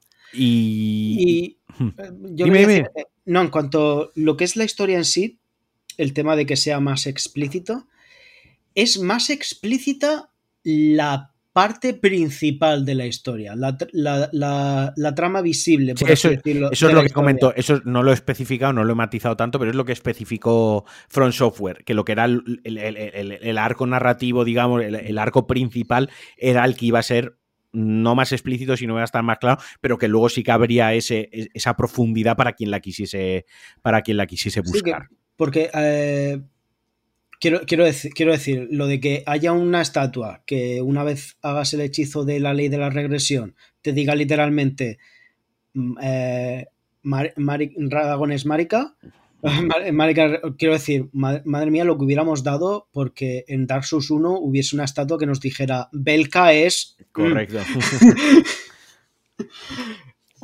Pero. Mm, que me gusta que hayas nombrado esto de, de Marika es, Radagon porque hay mucha gente que se ha quejado, ¿no? O que dice que la mano de George R. R. Martin no, no se nota, ¿no? En el, en el juego. Pero, si está lleno de incestos, el puto juego está lleno de incestos. voy, a hablar, voy a hablar de eso. Una, una, cosa que sí que quiero decir es que, eh, vale, eh, Marika y Radagon son la misma persona, pero es más complicado que eso. Es bastante más complicado, es bastante más complicado que eso. La gente, eh, hay mucha gente que leyó eso y ya, por hecho, nada. Radagon siempre ha sido Marika y son exactamente la misma persona y no, es así. es, mucho... es, más complejo porque, porque se, se sepa, etc, etc. Pero me gusta mucho el concepto ese, ¿no? De, mm, el girito que le da, ¿no? O, o Mog, eh, corrígeme si me equivoco, Mog cuando secuestra a Miquela, ¿no? Que Miquela es a la vez hija de, de Marika y de Radagon, que a la vez son la misma persona, y Mog se lo lleva, y Malenia está ahí para protegerla, que también Malenia tiene. O sea, es que es todo tan George R. R. Martin, es que me parece tan, tan de, de, si has leído su obra, ¿no? Todos esos, entre, entre comillas, esos dramas de alcoba esos dramas de alcohol son, tan suyos y esas cosas como que obviamente que, un personaje tenga la, un dios, en este caso, tenga la capacidad de, separar sus dos mitades interiores, ¿no? Dando lugar a, una forma masculina, una forma femenina, ¿no? Con sus propias motivaciones eh, y, que luego se vuelven a juntar, ¿no? Para, para a mí me da la sensación, o por lo menos lo que me transmite a mí la historia y lo que conozco es, eh, se separa para luego tener el control absoluto cuando, cuando se vuelven a juntar esas dos partes, ¿no? Eh, no, estoy tan claro que no tengo tan claro todavía que vaya por ahí. Es, eh, de pero, momento, pero, eso, es un punto, eso es un punto que, madre mía, es. De, momento es la, sensación que, con la que yo tengo. A lo que, a lo que quiero ir es, es eso esas elucubraciones de alcoba son de George R. R. Martin, quiero decir, están en toda su obra, mm. están en toda su obra. Y a este nivel, Front Software había hecho cositas así, había hecho cositas así, sobre todo con Dark Souls 1 y 3, con Win y su descendencia y demás, había hecho cositas así, pero no a este nivel de complejidad y no a este nivel de, llevarlo más allá. Y obviamente eso es porque la mano de George R. R. Martin está ahí. detrás. y no a este nivel de interpersonalidad. O sea, quiero decir, en, en, Dark Souls 1 hay dioses, tienen relaciones entre ellos, pero siempre como. Bueno, este se les. Creo que quiero decir, por ejemplo, nunca llegamos ni siquiera a saber cómo se llama la esposa de Win. Claro, es todo muy pulcro y muy... Es, muy. es muy pulcro, muy. Mm, muy separado de la, de la historia. Mientras que, que aquí es, es, eso, es un lío de alcoba Aquí, aquí, se le ha dado un trasfondo a los personajes, eh, que es lo que comentabas, ¿no? De partir de un mundo que ya está creado, que creo que ahí es donde fueron muy inteligentes con la colaboración de George R. R. Martin, ¿no? Que fue crea el mundo y nosotros a partir del mundo ya desarrollamos el, el juego. Y lo que consigue, o lo que se ha conseguido con esto es que realmente muchos personajes, lo que tú decías, son, son historias muy tristes, ¿no? Y que a ti una historia te parezca triste al final es porque empatizas con la historia, porque si no, ni te parece ni triste ni alegre, tú simplemente no, no sientes nada. Y creo que ha conseguido darle tal profundidad a cada personaje y a cada trama dentro de la trama principal que empatizas con ellos y sí que crees que tienen sentimientos, sí que crees que tienen motivaciones propias, te cuesta, o al menos a mí me cuesta discernir del, que, del bueno del malo, eh, me parece que todos son una escala de, de, grises, hay personajes que sí que empatizo más y, creo que han sido utilizados y han sido engañados. Eh, por ejemplo, lo de lo de Godfrey, ¿no? Lo de Horala Lux es uno de mis personajes, al menos lo que conozco hasta el momento, de mis favoritos, ¿no? De, su historia y tal, de, mm. cómo, pues, cuando ya ha dejado de, luchar y ya no sirve como, entre comillas, no quedan enemigos a los que vencer, pues me deshago de él, lo, lo, lo, deporto hasta cuando me vuelva a hacer falta, ¿no? Eh, joder, te hace sentirte como, pues, pues, está feo, no le tenían que haber hecho eso, ¿no? Eh, te da pie a, dar vueltas a, la cabeza. Yo no sé si tú personalmente has visto la influencia de George R. Martin, si, si no la has visto, ¿qué, ¿qué, opinas? Yo sí, que, yo sí que la he visto. Bueno, eh, creo que es importante decir antes de, esto, para quien no lo sepa, que los juegos anteriores, hasta donde yo sé, corrígeme, si, me equivoco aquí, em, lo que hacían es que la historia, o sea, ellos primero iban desarrollando el mundo en el sentido de el mundo jugable, el, escenario que tú juegas, donde están los enemigos y, demás, y mientras iban desarrollando eso, la historia iba surgiendo orgánicamente. Con, y, ahí empezaban a, eh, ahí empezaban a ir, a ir desarrollando la historia mientras desarrollaban el juego. Eso es lo que yo tengo, eso es lo que yo tengo entendido. Con Dark a ver, con sí, sí, básicamente sí, y el cambio en la línea estuvo en Bloodborne. Ellos primero hacen Demon Souls, ¿no? Con, con, un diseño de niveles y con una ellos tenían en la cabeza lo que querían que fuese el juego. Cuando ya tenían lo que era el juego diseñado, ya crearon la historia, lo que estabas comentando. Donde más se ve y donde más plausible es esto, y obvio, es con la saga Dark Souls. Dark Souls 1 se planteó para ser un juego. Dark Souls 1 se hizo el diseño de niveles, se hizo ese magistral diseño de niveles, no, pocos hay tan buenos como ese, y a partir de ahí fueron creando la historia y fueron ya creando, yo tengo aquí un póster en, en, mi habitación, una lámina, que es todo el diseño de niveles de arriba abajo, ¿no? Como, como un mapa que está todo unido y se ve muy bien la zona que es magia, la zona que es, lo estoy mirando ahora, zona de magia, zona de fe, la zona de veneno, la zona de fuego, la zona de oscuridad, la zona de daño físico, ¿no? Está como muy estructurado. Se nota que, es lo, que esa estructura y a raíz de ahí han ido creando la historia. Tanto es así que cuando ya Dark Souls 2 nada tiene puto sentido. O sea, le ponen un detrás y no tiene puto sentido. Y tanto es así ya mayores, donde se ve es cuando llega Dark Souls 3 y Dark Souls 3 une directamente cosas de Dark Souls 1 y de Dark Souls 2 hay cosas que las da por, podemos decirlo así, canon, ¿no? Dentro de la historia, y hay otras cosas que se la folla, como que no ha pasado. Esto no, me, hagas hablar de Dark Souls 3, que no, quiero ser cancelado tan pronto en mi carrera. No, existe, ¿no? Y se nota es se nota que no tenían clara la historia, que realmente la historia que querían contar no la tenían clara. No, no, no, la iban, la iban no improvisando, porque obviamente estos juegos de esta magnitud nada se improvisa y obviamente Miyazaki tiene en su cabeza lo que quería contar, pero sí que llega Bloodborne, por ejemplo, que es un juego independiente en el sentido de historia y demás, donde ahí ya sí tienen una historia que quieren contar. O sea, en hmm. Bloodborne sí saben la historia que quieren contar. En Sekiro saben la historia que quieren contar. Y en Elden Ring creo que querían ser tan ambiciosos, porque el propio juego lo, requería, que ahí es cuando necesitan contar con alguien experto en crear mundos fantásticos, ¿no? Porque ya era tan vasto lo que tenían que contar que es como, mira, pues no mm, recurrimos a, alguien que tenga esa experiencia creando una mitología, porque esto al final lo que se trata es crear una mitología alrededor de, la obra. Eh, vamos a crear una mitología y para eso necesitamos una base súper sólida, porque en el momento que la base no sea sólida, esto va a hacer aguas por todas partes. Yo, creo, yo creo que eso se notaba sobre todo en, juegos anteriores, en que lo que es la historia central siempre ha sido bastante sólida y empezaba a hacer un poco aguas si, si te metías en, en los detallitos. Si te, si te metías en, en, Sobre todo, por ejemplo, ya en, el primer Dark Souls 1 ya hay inconsistencias entre lo que es el juego principal y el DLC. Sí, sí, sí. Ya hay, ya hay, algún, ya hay algunas inconsistencias, pero lo digo, cuando te metes en detallitos. Porque lo que es la historia de Win o la historia de, de Sith el descamado está, es bastante coherente, pero si te empiezas a meter en, en Belka, en el padre Lloyd, y en, todas, en toda esa gente ya, empezaban, ya empezaban a, salir, a, salir, cosas que las tenías que, unir un poco. Tenías que hacer tú, poner parte, hacer un esfuerzo de tu parte. Tu imaginación tiene que hacer un, tienes que hacer ciertas concesiones para que todo encaje. Eh, vaya, visto con, con Soler, ¿no? Que al principio se pensaba que era el hijo de de Win, ¿no? Toda la especulación que había alrededor de, de, Soler, que por, lo del sol, por todo lo que dice, luego ya dar sus tres, eso se lo carga. Eh, por ejemplo, lo de André Dastora, ¿no? Que, en los archivos ocultos del juego eh, tenía muchísima relevancia y, te acompañaba en casi toda la aventura y luego al final es quien te deja caer la llave. O sea, el propio estudio tenía unos planes al principio para el, para, para el juego que, que sobre la marcha los fueron cambiando. E incluso fue tan sobre la marcha que los archivos están dentro del juego. O sea, se ha podido hacer ese, ese trabajo de ingeniería inversa. Pero eso es normal cuando tú empiezas a desarrollar una historia orgánicamente. Cuando tú sigues un proceso de ese, tipo. Y, yo creo que lo peor de eso es que luego ha afectado la historia de. Porque Dark Souls 2, por ejemplo, eh, voy a decirlo, me gusta más la historia de Dark Souls 2 que de Dark Souls 3. Yo estoy, yo estoy, yo estoy contigo.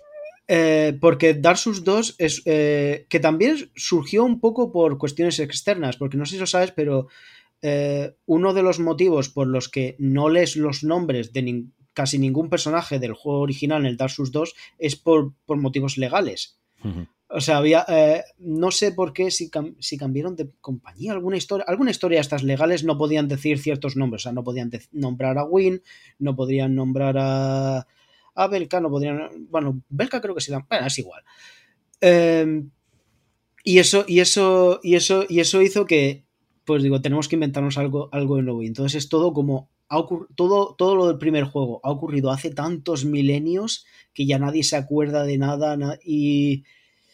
En ese sentido, la historia de Dark Souls 2 siempre ha parecido mucho más esotérica, mucho más yo es que, banco, yo, yo soy firme defensor de Dark Souls 2. Yo me busco muchos enemigos con esto, pero a mí, quitando, es que la gente siempre me sale por lo mío. No, es que cuando llegas al eh, pico terrenal, no sé qué, coges un ascensor y subes arriba y hay un volcán y eso no tiene lógica. Vale, mira, mira, te lo, concedo, no tiene lógica, pero es que me da igual, es que no me impide disfrutar del juego. Es que si ahora va a ser toda la magnitud que tiene el juego y todo lo, todo lo bueno que tiene el juego, nos lo vamos a cargar porque, mira, ahí han puesto un elevador que da a una montaña que no debería estar ahí. Vale, ya sabemos que es un error, ya sabemos que está ahí, ya sabemos que el diseño no está interconectado al nivel enfermizo de Dark Souls 1. Te lo concedo también, pero coño, de ahí a decir que el juego es una mierda, pues hay, eso escaló rápidamente, ¿no? Hay, una, hay un salto muy grande entre medias. Mira, voy a, voy a demostrarte que estoy en tu bando, porque a mí el tema, lo, lo del elevador de pico terrenar, no solo me da absolutamente igual, sino que en cierto aspecto hasta me gusta. porque, madre, mía, aquí estoy viendo el contador de suscriptores bajar por, segundos. Eh, no, me, gusta porque eh, lo, que te he dicho antes, eh, Dark Souls yo creo que se disfruta mucho si tú simplemente piensas, estás en un mundo onírico fantástico. Eh, onírico, onírico, fantástico, perdido, en el que no todo tiene por qué tener sentido. Y entonces que la propia geografía del lugar no tenga ni, ni pies ni cabeza, pues, ¿qué quieres que te diga? No me, no me saca eh, a mí del de lugar. Hay cosas del juego que me sacan, pero esa en concreto no me saca. Es, un arma doble filo, ¿no? Porque, porque precisamente lo que le había dado prestigio hasta ese momento a la compañía con, con Demon Souls, ¿no? Con esa torre de Latria, que es uno de los mejores niveles que se ha creado nunca para un videojuego. Y luego con el diseño de niveles de Dark Souls 1, que, que esto dentro, cuando la industria sea más madura y esto pase muchísimos años, eso se va a estudiar en las universidades de videojuegos, ¿no? Porque, porque es un ejercicio maestro en ejecución perfecta en, cuanto a diseño de niveles. Obviamente luego llegas al, 2 y por una por un agravio comparativo que, es, que es inevitable, obviamente pues ves que dices, joder, podían haber cuidado eso porque los otros dos lo han cuidado. Pero más allá de ese agravio comparativo, más allá de que puedas hacer e, e, e, ese, punto, realmente el juego, eh, inconsistencias de estas geográficas de las que estamos comentando, tiene tres. El juego tiene tres, ¿eh? De un juego que son 80 horas también, que Los DLC, y los DLC son increíbles. O sea, de un juego en su conjunto de 100 horas, titánico, enorme, un RPG complejísimo, súper profundo y demás, tiene tres inconsistencias, tres, y por eso lo vamos a vilipendiar. Quiero decir, también tenemos que tener un poco, ser un poco justos. Y, hay que decirlo, hay muchas cosas que han funcionado ahora muy bien en el Den Ring, que yo las veo como cosas que se intentaron y no, y no tuvieron la tecnología o el tiempo para hacerlas en Dark Souls 2. Coño. Entre, entre ellas, por ejemplo, lo, del, lo de que tengamos un caballo. Nos ha jodido y la Dual Wheel, el, que tú ahora te pongas dos katanas y le des a L1 y tenga un set de movimientos doble si te equipas dos armas del mismo estilo, eso viene de Dark Souls 2. Quiero decir, eso estaba ahí. Eh, luego intentaron hacer en Dark Souls 3 la, historieta esta de los, de los Combat Arts, ¿no? Que, no le salió bien y no lo usaba casi nadie prácticamente, que aquí ya lo han refinado con las está, está mucho, está mucho más refinado. De hecho, eh, una, cosa que, yo opino es que, eh, porque sé que, hay, sé que hay mucha gente, porque si tú ves, por ejemplo, Bloodborne y Sekido, Bloodborne y Sekido eh, llevan el sistema base de Dark Souls a otro nivel. Y en ese sentido hay gente, yo sé que hay gente que está un poco decepcionada como, como porque Elden Ring vuelva a tener el sistema de combate de, Dark Souls. no, sé, no, sé, qué opinas. Eh, yo a, mí, a, mí, a mí me parece que Bloodborne tiene su sistema de combate y Elden Ring tiene el suyo. Y que me, yo estoy mm. contento con las dos cosas. Quiero decir, es que no todo tiene que ser mejorarlo ante. O sea, esto adapta ciertas cosas de Bloodborne, adapta ciertas cosas de Sekiro, pero al final es el combate de, Dark Souls. Pues cuando saquen Bloodborne 2, o si lo sacan, pues volveré a tener el sistema de combate de, Bloodborne 2. No, no sé, quiero decir, es una cosa a la que yo personalmente, como jugador, no le doy la trascendencia o, no la penalizo de esa manera. Yo opino que no me molesta y. O sea, no, me. Sí que, sí que es cierto que, bueno, yo, yo justo antes de empezar me había pasado todo el Sekiro, había, intentado hacer todos los logros y eché un poco de menos el, el, el tiflet de, de Sekiro. Eh, pero sí, sí, que es cierto que no me, importa que el sistema de, sea un, poco más básico, pero al mismo tiempo creo que han introducido una serie de mejoras sutiles, una, una serie de, de elementos que parecen muy pequeños sobre el papel, pero que creo que cambian mucho el, sistema de combate del juego, mucho más, lo hacen mucho más diferente y aportan mucho más de lo que parece en, principio. Porque las, por ejemplo, las cenizas de guerra te dejan personalizar cada, cada arma de una de, cada manera más loca. O sea, te dejan hacer cosas muy. Te dejan, personalizar muchísimo el personaje y luego lo de introducir el salto, lo de introducir el caballo, que es cierto que igual lo podrían, lo requiere un poco más de refinamiento, pero creo que ahí hay una, una, una cierta... Y también mejoras en la IA de los bosses, porque el que ahora, el que, el que ya no te valga lo de spamear el botón de rodar sino que ahora tengas que rodar un poco más a conciencia, porque el, movimiento del boss está pensado para que si, si ruedas dos veces seguidas sin pensar, el primer ataque lo esquivarás, pero el segundo te lo vas a comer sí o sí. O el que, o el que hayan puesto en la IA de los bosses que reaccionen a los inputs que tú haces. Por ejemplo, los acrodermos que, que si te pones a beber sin, sin alejarte lo suficiente o, sin esperar al momento adecuado te van a lanzar una bomba, una bomba, una bola de fuego casi inmediatamente. O sea, hay una serie de, mejoras que son muy sutiles en papel, pero creo que hacen que el juego se sienta bastante diferente. Sí, sí, sí, sí. Tiene, su, propia personalidad. Al final es un juego que tiene, tiene su propio espíritu y su propia personalidad y eso es bueno por, por dos cosas. Primero, por, intrínsecamente por el propio juego, ¿no? Porque es beneficio para el juego. Y también porque si yo ahora quiero volver a Dark Souls 3 o a Dark Souls 1 o al 2 o lo que sea, no voy a sentir como que es un paso atrás, sino que voy a sentir que tiene también su propia personalidad y tiene sus, propias peculiaridades, ¿no? Eh, y ayuda a que puedas volver atrás a uno de los juegos de la saga del estudio sin sentir que a qué coño estoy jugando, esto es ortopédico, ¿no? Creo que, creo que eso está muy bien. volviendo al tema que nos hemos alejado un, poco, al, tema de si se nota la, presencia de Martín o no. es, es, difícil de decir a simple, a simple vista y a ver, vamos a ser sinceros. Eh, yo tengo la sensación de que cuando dicen. hay gente que dice que no se nota la presencia de Martin. Yo creo que hay gente que lo que esperaba es que saliera un personaje que dijera: Hola, soy Rakeris Fargarien, madre de los dinosaurios. Eh, alguna cosa así súper explícita, referencia a, algún. Yo creo que yo creo que hay gente que se esperaba algo así. Y no, esta gente, esta gente es más, esta gente es más sutil. Y George R. Martin tiene más cosas aparte de Juego de Tronos. Y.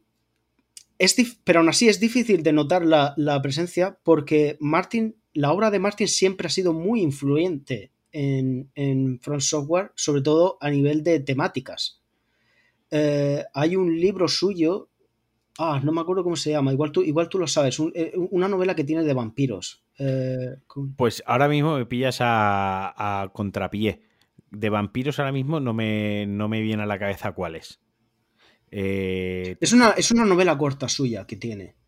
¿Nómadas nocturnos podría ser? Creo que sí, creo que es esa. bueno, es igual. mientras hablas tú, voy, como me gusta, me gusta corroborarlo, mientras hablas tú lo, lo voy a buscar. Eh, no es que lo, estuve viendo hace, hace tiempo cuando. Hace ones, cuando se, cuando se anunció por primera vez y, hablaron, y hablaron de, del tema, las primeras escuetas entrevistas que hubo. Y allí, y ahí lo decían, que, hay una novela suya, creo, que creo que es esa. Sé que era de vampiros o algo de eso. Que, que si tú entras e, en altos directivos de Front Software es lectura obligatoria. O sea, que el propio Miyazaki te saca el libro y te dice, léete, lételo. No, esta que digo yo va de Aliens, pero. Es que, era, es que era algo, es algo raro de. No me la he leído, obviamente, creo que se nota que no me la he leído. Pero creo, creo que es algo raro de vampiros espaciales o alguna, o alguna cosa así. Yo, yo recuerdo que vi una imagen de la portada y era como una calavera así roja. Eh, en, no, no me la he leído. pero, sí, pero, sí, pero sí que es cierto que eso, Martin siempre ha tenido mucha, mucha influencia antes temáticamente en la hora de Front Software. Y sí que es cierto que hasta cierto punto, aunque se muevan en, en, terrenos y en géneros, en, en, tipografías de, distintas, tiene un estilo bastante similar de, de historias muy trágicas, muy dramáticas, pero muy cruentas, en las que hay cosas que se te cuentan obtusamente. Entonces, en ese sentido, temáticamente siempre iba a ser difícil de notar la mano, la mano de, de, Martin. Pero es que luego, aparte, es que eh, lo que hemos comentado, Martin no ha escrito, o sea, de lo que nosotros leemos en el juego, Martin no ha escrito nada. No, no, él ha creado el mundo. sí, exacto. Él lo que, lo, que le, lo que les hizo fue que les entregó un, manuscrito, no sé si de 100 o 200 páginas, no sé cuánto sería, con la creación del mundo, el dios tal que es hijo de tal, que luego viene... Y a partir de esos, ellos han hecho el juego. Y no sabemos no tenemos manera de saber en qué, en qué punto empieza y en qué punto acaba. Refer Tú, ahora que comentar referencias, y me ha venido a la cabeza, referencias a George R. Martin, por ejemplo, en Dark Souls 1, eh, Sif, el, Sif, el gran, el, gran lobo gris. O sea, es que literalmente Sif es directamente, está haciendo, es, una referencia a, los lobos que, acompañan a los protagonistas, algunos de los protagonistas de Juego de Tronos. Quiero decir, al cual está ahí y en este mismo Elden Ring hay, hay una hay una raza de hay una raza de humanoides que no pueden andar y van a lomos de, de lobos enormes. Quiero decir, que, esas cosas están ahí, esas, igual que hay mucho Berserk, igual que en toda la obra, en toda la obra de Miyazaki, es muchísimas, muchísimas referencias a Berserk, una detrás de otra, una detrás de otra, escupidas a la cara. Eh, de George R. R. Martin también hay muchas, quizás no tan obvias como las de Berserk, no, quizás no tan uno uno, o las de Lovecraft, que incluso aquí en Elden Ring también sigue habiendo Lovecraft. Sí, eh, no son tan directas, pero, pero siempre han estado ahí. Quiero decir, o sea, eh, siempre ha vivido de ello porque, entre otras cosas, mm, George eh, Miyazaki, pues, lo ha dicho siempre en millones de entrevistas hasta la saciedad, que él de pequeño leía mucha fantasía medieval occidental, ¿no? Que era su género favorito y por eso se montaban las historias, etc., mm. etc., todo esto que ya está tan manido y tan, tan trillado. Y obviamente uno de los autores contemporáneos de, más influyentes e importantes de, de fantasía medieval, pues es George R. R. Martin. Te puede gustar más o menos Juego de Tronos, pero hay que decir, su impacto y su importancia eh, en la literatura contemporánea está ahí y es innegable, el fenómeno es innegable, ¿no? Eh, entonces, al final, es normal que todas estas obras tuviesen referencias hacia él y al final yo creo que esta colaboración tenía sentido, no es de esas colaboraciones que se hacen un poco por, por el, el, marketing, ¿no? Y por el vender, sino creo que en una colaboración con bastante sentido y, después de jugar el juego, a mí me llama mucho la atención una cosa, cuando se anunció el juego, eh, lo primero que vimos fue George R. R. Martin, Miyazaki, y todos gritamos y nos desmayamos, ¿no? Al principio se hizo mucho hincapié en esta colaboración y conforme fue evolucionando el desarrollo del juego y ya en las últimas fases la comunicación y el marketing del juego, eh, George R. R. Martin cada vez iba desapareciendo de todos los cartelitos y de todas las cosas promocionales. Y yo decía, pero ¿por qué le hacen esto al pobre hombre. Claro, una vez has jugado el juego y te lo has pasado, lo entiendes, porque él, lo que hizo, lo que tú comentas, él le entregó un manuscrito creando el mundo, sentando unas bases, pero luego la historia y el juego es de Front Software. Tampoco tenía sentido meterlo ahí en todas partes a calzador. Sí, y lo que, y lo que te he dicho, no sabemos en qué punto termina su, aportación. Quiero decir, eh, estos son ejemplos que me, los voy a inventar, pero que a lo mejor tenemos, tenemos cosas así en el juego. Eh, por ejemplo, el personaje de Ricard. Sí. Eh, a lo mejor imagínate que eh, Martin idea el personaje de Ricard, pero simplemente lo idea como, bueno, es el hijo de, de Radagon y Renala y es una persona que vive en esta mansión, que es un inquisidor, tal, y, y, está tanteando con cosas de la blasfemia, que la blasfemia es tal y, tal y cual. Pero luego a lo mejor, por ejemplo, todo el rollo de que, de que tú llegues a él y lo encuentres fusionado con una serpiente, que la serpiente lo ha devorado, a lo mejor eso es cosa de Miyazaki. Sí, claro, claro, sí, ¿Sabes? Sí, ¿Sabes? o, por ejemplo, eh, Godric. A lo mejor eh, Martin escribe lo que es la historia de la dinastía dorada, describe cómo la dinastía dorada va degenerando, describe cómo se, cómo se, cómo se inventa el arte de, del, injertar y todo eso, cómo va decayendo y decayendo la historia, pero a lo mejor el personaje de Godric en concreto es... Eh, eh, el, diseño, el, diseño es puro front software. No, no te digo ya el diseño, sino el, el personaje en sí. Sabes que a lo mejor él simplemente eh, describe lo que es la historia de, de esta dinastía dorada, de cómo va decayendo, y que los últimos, los últimos señores dorados que hay, que ya no son tan, tan guays como los del pasado, pero él no escribe en concreto el personaje de Godric. Este, este por ejemplo, son, son ejemplos que se, me, que se me vienen. No sabemos... Sí, pero no sabemos exactamente hasta dónde ha llegado él, ¿no? Hasta, hasta qué punto de detalle ha llegado eh, él. Eh, exacto. Yo, por ejemplo, obtuve el, en mi primera partida obtuve el final de Rani ¿de acuerdo? El, bueno. que yo considero que es el, Si existe un final bueno, yo considero que es el, que está. Si hiciésemos el cuadrante este de Chaotic Evil, ¿no? Eh, y demás, sería el que estaría mejor posicionado. Pero, por ejemplo, esto de que para convertirse en diosa necesita una, un, como un guardaespaldas, ¿no? Como una sombra. Eh, eso, eso, ya viene, eso es George R. Martin. Necesita una sombra, por favor, pero si es que eso lo hay que ver mm, medio Juego de Tronos. Eh, que necesita un consorte. Joder, eso es George R. Martin también. Quiero decir, el, cómo construye el que para ascender a esa posición necesita tener una sombra, tener un consorte, tener no sé qué. Eh, eso, esa construcción, a mí nadie me va a negar y nadie me va a bajar de este burro de que eso lo ha escrito George R. Martin. Ha dicho, en este mundo, en este mundo ficticio, en este universo ficticio de fantasía, te conviertes así con, necesitas estos requisitos, ¿no? Es, o, es como se hace, o es lo habitual, o es cómo se consigue. Eh, yo, yo, vamos, no me bajo de mi, de mi burro en, esa. Yo hay una frase que estoy convencido, y, y, lo mismo, nadie me va a convencer de lo contrario, de que es directamente de Martín. Y es en, Liurnia, cuando eh, te encuentras con Ria. La, de, te encuentras con Ria que te manda al, granuja este que está cocinando. los cangrejitos. Sí, el de los. a, por el, medallón. El de, los cangrejitos, ese. Eh, me parece que si interactúas con él una segunda o una tercera vez, que se asusta y hace así, ah", eh, cuando, cuando hablas con él, y, entonces dice, oh, por las tetas de Marica. yo, solo, yo solo lo leí y dije, esa frase es de Martin. Esa, esa, frase. O sea, si hubiera dicho por los, por los pies de Marica, diría, vale, es de, mi, es de Miyazaki. no, ya en serio. Em, creo que la pregunta de si se nota la influencia de Martin es doble. Por un lado, si se nota este nuevo sistema, si se, se nota este nuevo sistema de partir con una historia ya sólida desde el principio. Y, por otro lado, si se nota su, su influencia específica, si se nota sus temas y demás. Y creo que la respuesta en ambos es sí.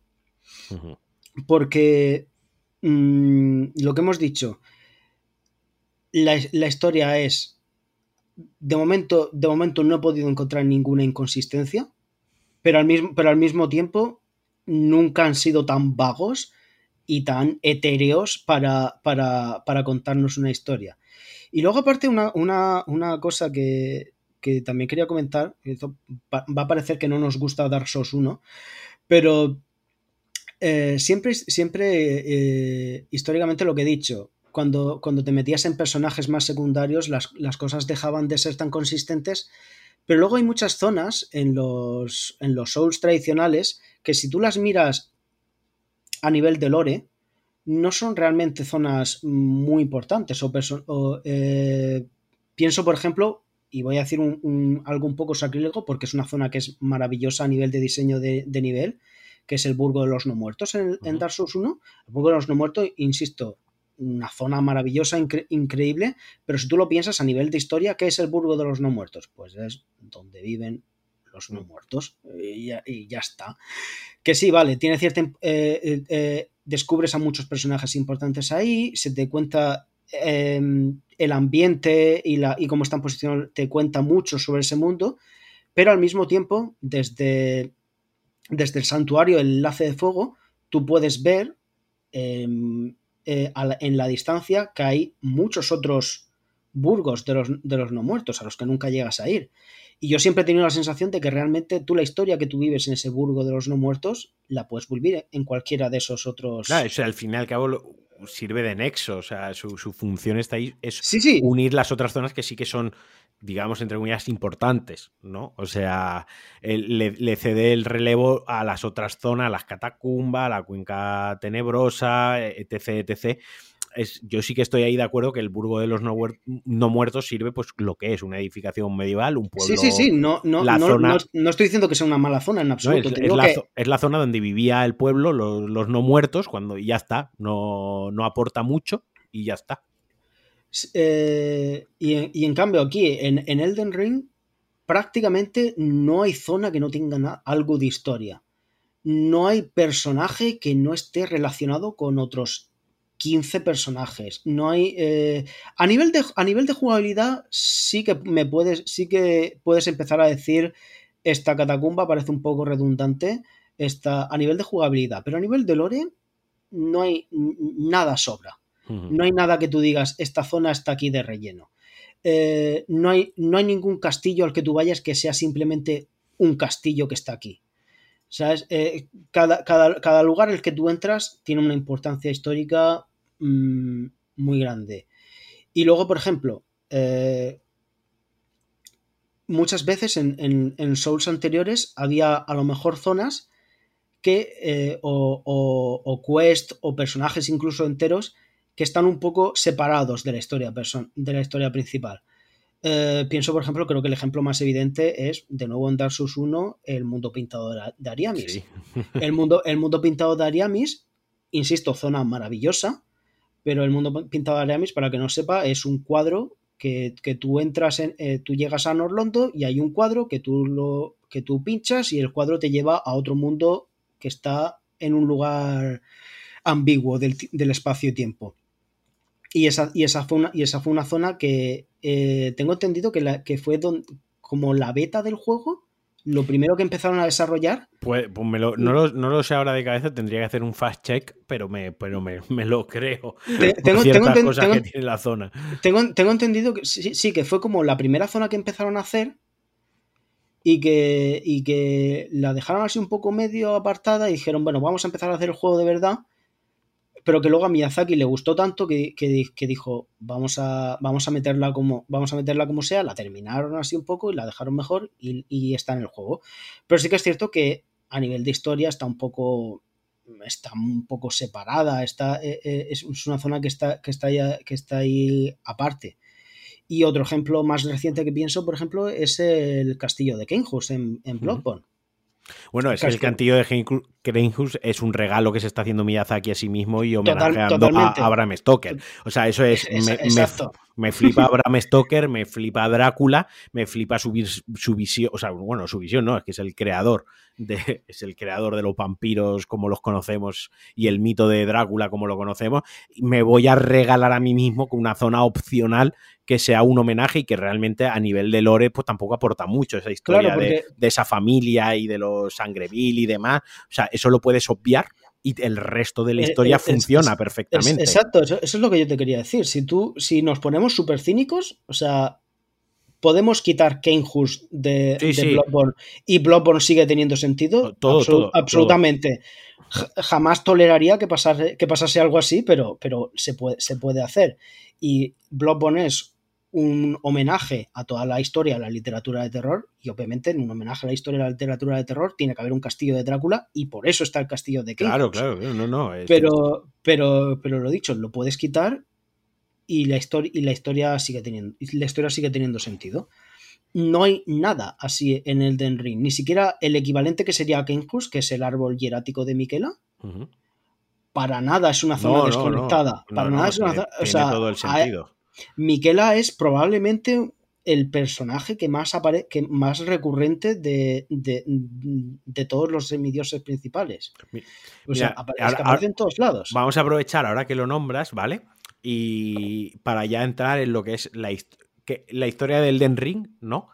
Eh, sin entrar en detalles, porque ya hemos comentado fuera de, de micro que hay algunos detalles que te, que, que te quieres reservar lógicamente y, y, esto no va a ser una diserción ahora de toda la historia de Elden Ring. Quien quiera ampliar la información, quien se quede con ganas de más y quiera saber más en profundidad, pues obviamente los remito a tu canal de YouTube donde tienen vídeos ya entrando en detalles mucho más extensos, mucho más elaborados. Pero sí que me gustaría para la gente que nos escucha, para la gente seguidora del podcast que se ha acabado el Den Ring y más o menos, pues bueno, sabe por dónde le da el aire, pero no, no conoce muy bien que nos resumieses más o menos, que nos dieses una pincelada a lo que es la historia del Den Ring. ¿Qué ha pasado? O sea, ¿qué ha pasado en el Den Ring? Básicamente, eh, ¿qué, ha pasado y por qué hay tanta gente que su nombre empieza por M, tanta gente que su nombre empieza por G, y por qué hay tres dinastías claramente diferenciadas, y por qué Lovecraft aparece otra vez ahí con unos seres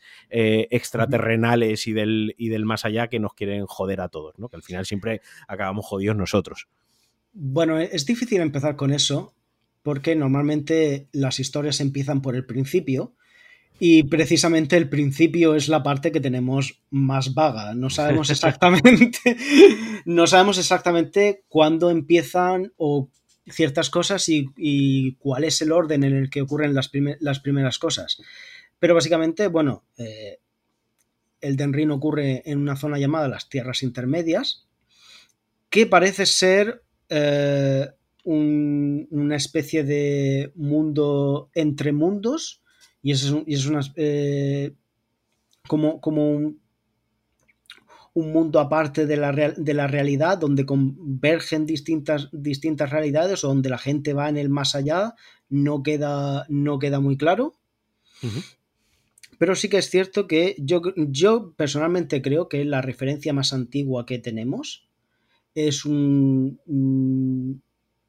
algo llamado e-, el crisol, que es esta, eh, esta pasta, esta masa primigenia de la que surge la vida, de la, a partir de la cual se empiezan a mutar las distintas razas, los hombres, los dragones. Eso parece ser lo, más, lo más antiguo que hay, en el, que hay en el juego, aunque tampoco lo, sabemos, lo sabemos decir vamos a dejar una cosa clara, desde este punto en adelante, eh, es una mezcla, o sea, no una mezcla, esto es parte de cosas obvias que hay en el juego, que el juego te las cuenta, con parte de investigación eh, con, de, la comunidad y luego una gran parte, obviamente, también de elucubración, Una, gran, una, gran, parte de, de, hipótesis, porque aquí nunca nadie de Front Software va a salir a decir la historia oficial es esta.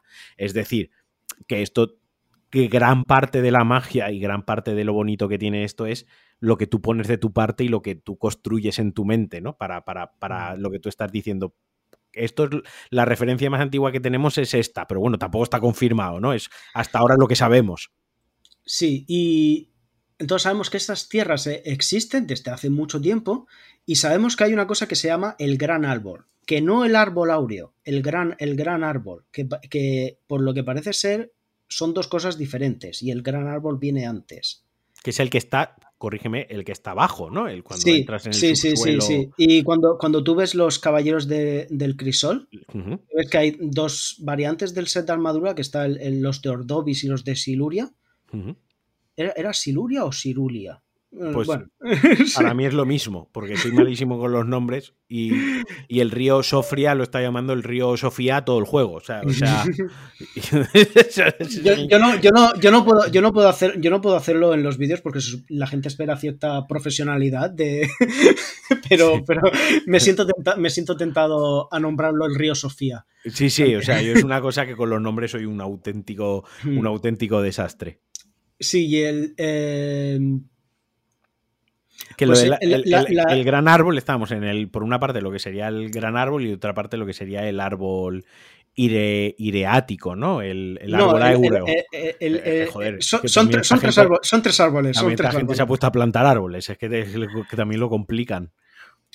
Sí, y, y digamos que eh, está como, como, esa fuerza primordial que existe, que, es el, que es el crisol, o que eh, y que, de, y que de ahí pues es como la, la, pasta, la masa primigenia de la que tiene la capacidad de, surgir la vida.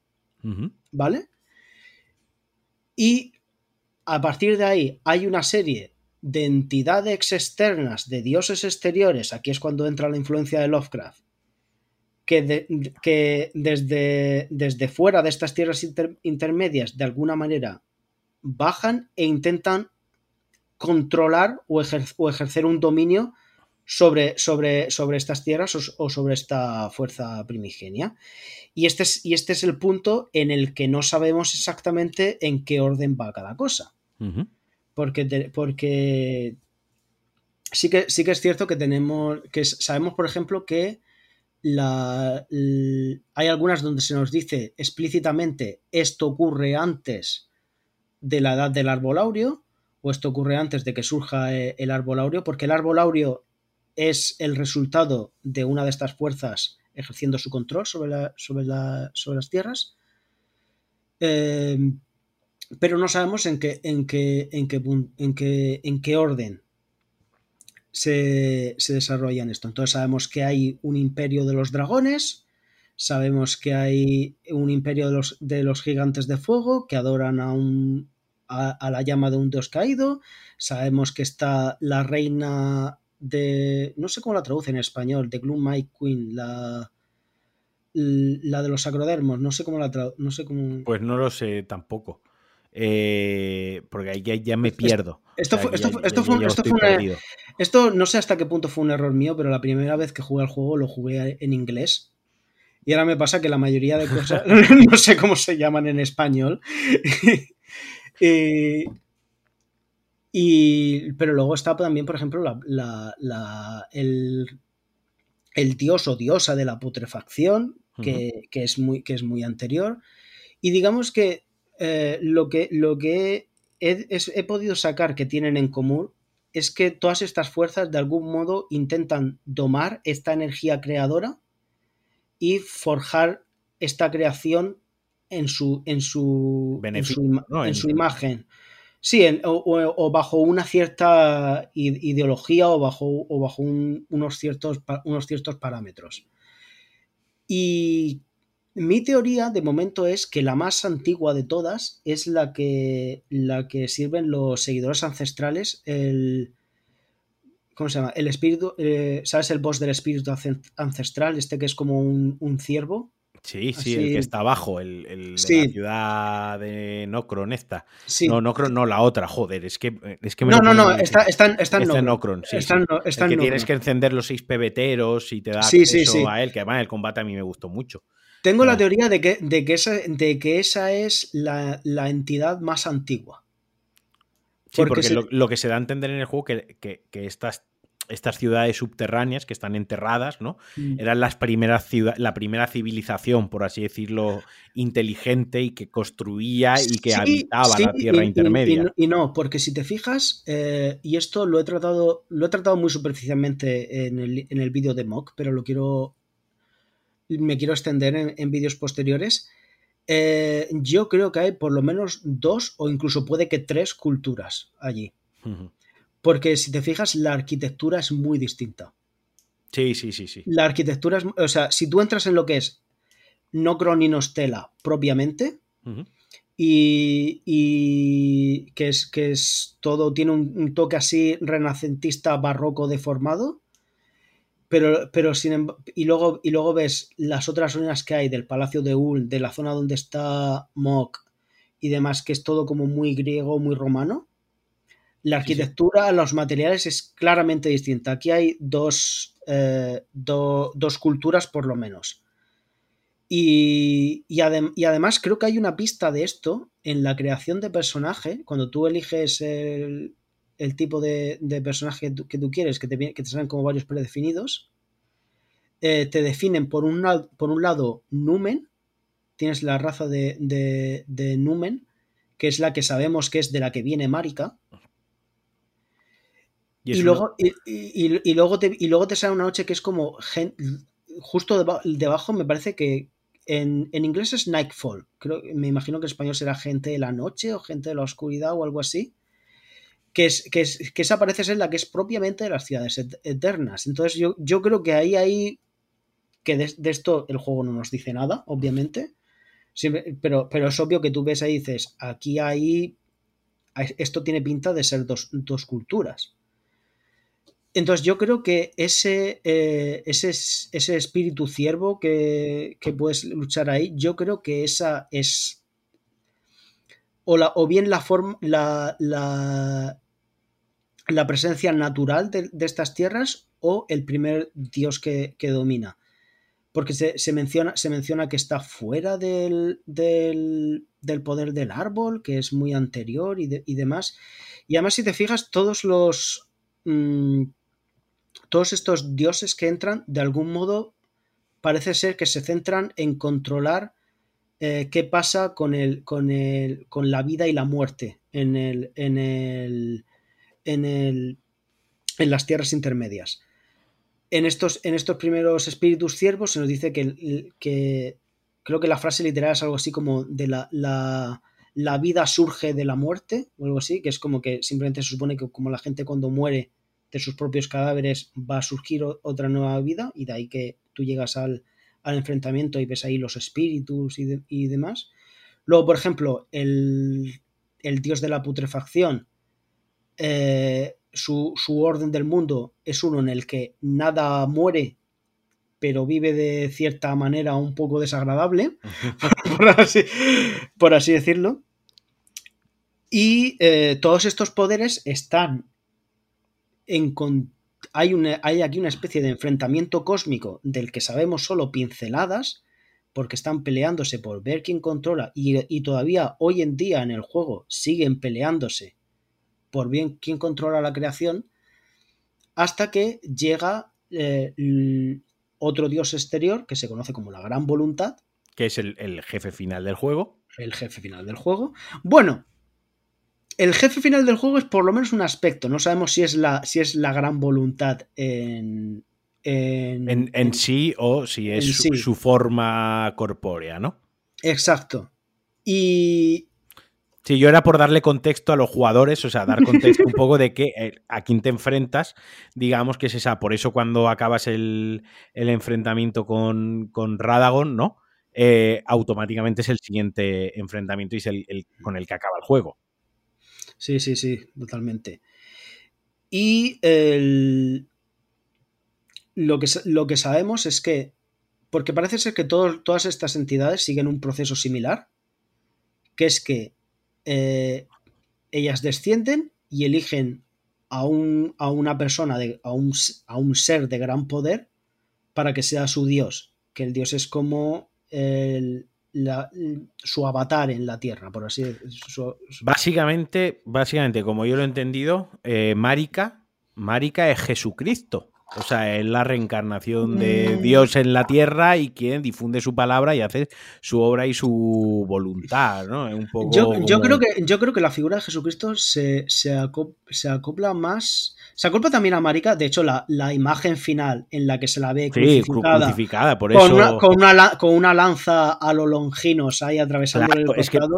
Por eso digo, a mí lo que me transmitió sin, sin hacer ese research, ese trabajo de documentación y de, ¿no? De, ya excavar en lo que es el, lore del juego, a mí lo que me escupió a la cara fue eso, fue, coño, pues está ahí crucificada con la lanza de Jesucristo, la gran voluntad arriba, ¿no? Que, es realmente es su, su encarnación en la tierra, la que forja las leyes, la que decide, la que reina, ¿no? Pero que al final sirve, sirve algo más grande. O sea, es la lectura que yo le di como jugador. Eh, sí, puede, ser, puede ser errónea, es la que yo le da como jugador. Puede ser errónea, pero no te sé decir todavía por qué es errónea. así, están, así están las cosas. Eh, creo que también la, figura de. Esto es adelantarme un poco, pero creo que también el, hay algo de Jesucristo en Radagon. Eh, más, que, más, que de, más que de Jesucristo, creo que entre la relación de, de Radagon y Marika hay bastante de Sagrada Trinidad en, el sentido, en el sentido de tenemos dos cuerpos que están separados, pero son uno.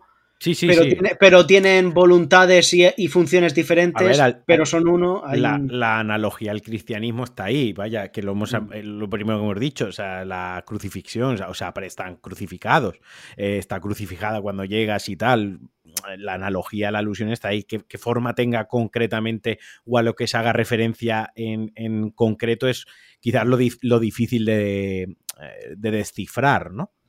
Pero estar está ahí. Yo, tengo la yo tengo la teoría de que este es uno de los puntos en los que se nota esta influencia de Martin, porque hay referencias mucho más sólidas a elementos de cultura occidental. No sé si. No sé si. Porque, por ejemplo, en, eh, por ejemplo, vamos a poner a parir otra vez a Dark Souls 1 para variar, pero, por ejemplo, en Dark Souls 1 tú tienes los caballeros de Win, pero los caballeros de Win, vale, son caballeros, pero tienen más que ver con los caballeros del zodiaco, por así decirlo, que con caballeros reales. En, el, en el... Mientras, que, mientras que aquí la, cada vez que entra en, cuestión el, tema de la caballería, sobre todo cuando entras a, las misiones de la, mansión del volcán, la forma en la que se trata el hecho de ser un caballero, de entrar en servicio de un noble, no, sé si, no sé si tú coincides, que se nota como mucho más sólido, a ver, mucho menos fantasioso. Obviamente es más sólido, pero yo creo que no es Quiero decir, es injusto compararlo con Dark Souls 1 porque también eh, Dark Souls 1 tiene una limitación de presupuesto, tiene una limitación técnica, es otro otra plataforma, hace menos experiencia del menos experiencia del estudio. Obviamente todo va a ser, entre comillas, más prematuro o más, o más verde o más superficial en Dark Souls 1, más que nada porque aquí han tenido un presupuesto y un tiempo, lo que decíamos al principio del podcast, de desarrollo, que por supuestísimo les da para entrar en todo ese tipo de, detalles, ¿no? Y darle esa consistencia al mundo. A mí la parte de, del volcán, por ejemplo, a mí me gusta mucho porque tú puedes llegar a Ricard de, tres formas diferentes, ¿no? Eh, y, ninguna de ellas es mejor que otra. Tú puedes hacer la misión, la side quest del volcán, ¿no? De los asesinatos y al final te llevan, te presentan, ¿no? Tienes audiencia con él para que se te coma. Eh, te puedes pasar el volcán de forma tradicional en plan, pues te dejas que en, Liurnia te coja la dama esta de hierro y te lleve al volcán y a partir de ahí pues va y te lo cargas, o puedes ir explorando y llegar a la mansión del volcán, entrar y presentarte y que te den la opción de empezar con las misiones de asesinato. Sí, esa, esa eh, parte del juego es maravillosa. Esa parte, es muy, esa parte del juego obviamente es muy buena y sobre todo es muy buena a nivel de lore, ¿no? Eh, ahí está muy bien trillada la historia, ahí está muy elaborada, ahí hay mucho trasfondo de, esas tres maneras en las que puedes llegar a un mismo jefe, porque al final eh, te tienes que enfrentar a él y para acabarte el juego es necesario que te enfrentes, que te enfrentes a él, pero, pero cómo te deja elegir cómo llegar a él y cómo en función de cómo llegas a él obtienes una información del juego, tienes un trasfondo del juego, creo que es lo, la parte maravillosa ¿no? que tiene mm. la parte de la, de la mansión del volcán. Bueno, pues volviendo a la, historia en sí. básicamente, para eh, ponernos en contexto, cuando llega el jugador, ¿de acuerdo? Nosotros como jugadores, eh, lo que nos hemos encontrado es una devastación. Eh, que hay falta mucho para eso. ah, vale, falta mucho para eso. yo, lo que sé es que hay gente que está enfadada gente que está enfadada, muy amargada por, por cosas y que tú te tienes que pelear contra ellos. Mm. Sí, eh, ese, es lo que hemos dicho, es la magia de estos juegos. Lo puedes, lo puedes disfrutar solo con ese, con ese nivel. Eh, pero volviendo, habíamos dejado que desciende la gran voluntad y la gran voluntad elige a Marika. Y por lo que sabemos eh, que esto es algo que, que, que, parecen compartir todos estos dioses exteriores, es que llega el dios o entidad exterior y tiene que elegir a, un ser que va a ser el, dios, su, avatar, su representante en las tierras intermedias, y ese, y ese dios, a su vez, tiene que elegir lo que se llama un señor, que en el caso de la gran voluntad es el señor del círculo. Sí. Eh, pero parece ser que hay otros señores. De hecho, yo tengo la teoría de que Ricard se llama señor de la blasfemia porque está siendo señor de otro, de otro, dios, de otra entidad. De otro, dios. Eso todavía no lo, no lo, no lo, no lo, puedo, no lo puedo corroborar todavía, pero esa, creo que por ahí va la, va la, cosa. Y básicamente cuando el dios elige a un señor, el señor es como eh, su brazo armado, es su consorte, el, general de sus ejércitos, el, la persona de acción que en este caso sería la, reina Marika, ¿no? Y, Godfrey. Y Godfrey. En este caso, la, gran voluntad, ¿no? Eh, elegiría a Marika como su personificación, como su diosa, y a su vez ella elegiría como señor del círculo a, Godfrey, que Godfrey es un guerrero que está muy, muy fuerte, ¿no? Eh, ¿me, ¿me, perdí o ahí voy bien? No, no, ahí, va, ahí, va, ahí vas bien, ahí vas bien. Y sabemos que eh, eh, por ejemplo, otro que sí que tenemos claro, que es otro señor, es cuando llegas a Faruna Azula. Sí. El boss opcional de Placidusax. Sí, tenía. que, que, no lo, que no lo hemos mencionado, pero qué pedazo de boss. Y que. Y que, y que y qué referencia a, Godzilla. Em, eh, ese se llama Señor Dragón, y si lees su descripción se dice que él fue señor de otro, de otro, dios que ya, no, que ya, no, está. Em, entonces, sabemos que, sabemos que hay varios de estos, de estos dioses que, que se están peleando, que cada uno elige a su señor y, que, y, demás. Y los detalles exactamente de cómo se enfrentan, en qué momento se declaran la guerra, en qué momento empieza a haber peleas entre ellos, esa es la parte que no está nada clara. Hay, hay teorías de que la propia Marika puede haber sido diosa de alguno de estos anteriormente. Hay teorías muy locas, muy locas por ahí. Pero lo que sabemos seguro es que eh, la, gran voluntad elige a Marika y que entre Marika y Godfrey le declaran la guerra a todos los demás y acaban ganando. Le declaran la guerra a los gigantes por una parte. A, los gigantes, a los dragones. Que los someten y por otra parte a los dragones que directamente el dios dragón huye directamente y se deja ahí a su señor un poco. Lo, los, los, dragones es más complicado porque parece ser que son los dragones los que atacan. Eso, eso, además en la capital, si tú vas a Lindel, está todavía, el, esqueleto, está todavía el esqueleto del. Parece ser que se fue un, e, ese dragón va, descendió, clavó su lanza ahí y ahí fue cuando empezó la, guerra de los dragones. No sabemos si ese de verdad fue el primer paso de la guerra o hubo cosas, o hubo cosas anteriores. Pero sí, sabemos que en algún momento se declaran la, se declaran la guerra a todos estos seres. Otro que hay que, sabemos muy poco es el que se llamaba el Señor de la Tormenta. El castillo de, de Stormvale, de Velo Tormentoso, está construido sobre, la, sobre la, la, colina tormentosa. Y sabemos que allí antes vivía un ser llamado el Señor de la Tormenta, que es el padre de todos los halcones y de, y de, y de todo eso. Y sabemos que Godfrey lo derrotó personalmente, pero no sabemos mucho más. Y una duda, mm. esto, esto ya no lo sé. Sí, sí, sí. Esto, está relacionado quizás con los, con los eh, las aves de la muerte que nos encontramos por el por todo el juego. Las, las aves, las aves de la muerte, las aves de la muerte se sabe que son muy anteriores, porque las aves de la, de la muerte te dice que, eh, que descendieron. Hay un. Ah, no lo tengo.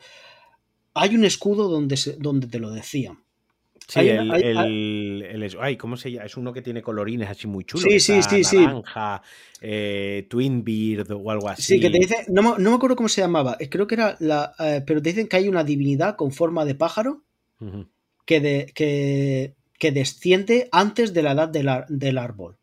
Antes, de, antes de, la, de, la, de la edad del árbol, que esta, que esta divinidad desciende y que y que se apropia del... Porque mi, teoría es que esta puede que sea la primera en bajar. Porque igual que he dicho que puede ser que los... los el poder este que hay en, en los... Ah. El, el boss del ciervo, se me, se me, ha ido el nombre, perdona. El... El... Ah, el espíritu ancestral, perdona. Y igual que digo que esos pueden que sean los, los primeros por cómo digamos que la, la muerte de, cuando la gente muerte, muere, perdona, eh, vuelve a brotar vida de forma orgánica, parece ser que estas aves de la muerte y el, dios al que sirve eh, de algún modo bajan e intentan apoderarse de, de eh, coger a los muertos y sacar de ahí su, su poder. Pero ya, ya, te digo, todo lo que son estos dioses secundarios, estos dioses exteriores, están muy difusos todavía. Por, recapitular, por recapitular y ya avanzar eh, un poco cronológicamente, básicamente, pues tenemos estos, estos entes, ¿no? Que sería el de la llama frenética, el del sangrado, la gran voluntad, el de la prutefracción, los dragones y la, luna oscura también, ¿no? Que, ahí es donde llega el final de, de Rani, ¿no? Que la, luna, la luna y la luna oscura son dos entidades. esto es algo que mucha gente no se da, pero cuando tú terminas la quest de Rani. Sí, hay dos lunas a la cuando vez. Tú, cuando tú subes a. Cuando tú subes justo después de matar a Stel. Sí, sí. Tú subes y miras y hay dos lunas. Porque son dos entidades. Que esto, esto es otra cosa. Todas las. Los astros que vemos en el cielo no son realmente. O sea, no estamos en un mundo tradicional no estamos en un, mundo que orbite alrededor de una estrella y que estamos en un mundo mucho más onírico. Mm. Seguramente estemos en un mundo plano con tierra hueca o alguna cosa de esas. Y los astros que vemos en el cielo no son astros tradicionales, son, en, son, son manifestaciones de estas entidades externas. Sabemos, por ejemplo, que la, la, madre de la verdad, que es la que está detrás de los augurios, sabemos que, esto lo expliqué en el vídeo de Mob, pero parece ser que aparece por una, por una estrella roja que cruza el cielo. Y luego no lo han mencionado, pero está también el sol.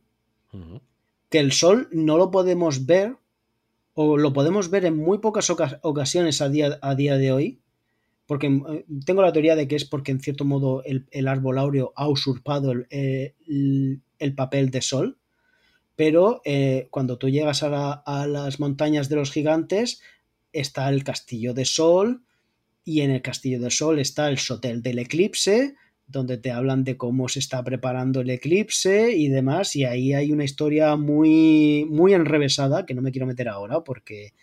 porque Solo, solo, diré que el sol se puede seguir viendo en el árbol de Miquela. Eso es todo lo que, eso es todo lo que, voy, a, lo que voy a decir. Eh, eh, pero sí, todas estas entidades se, pelean y no sabemos muy bien cómo van. Lo que sabemos es que gana, Marica, es la que gana. Marica es la que gana y empieza a procrear. Y empieza, y empieza a, cholón.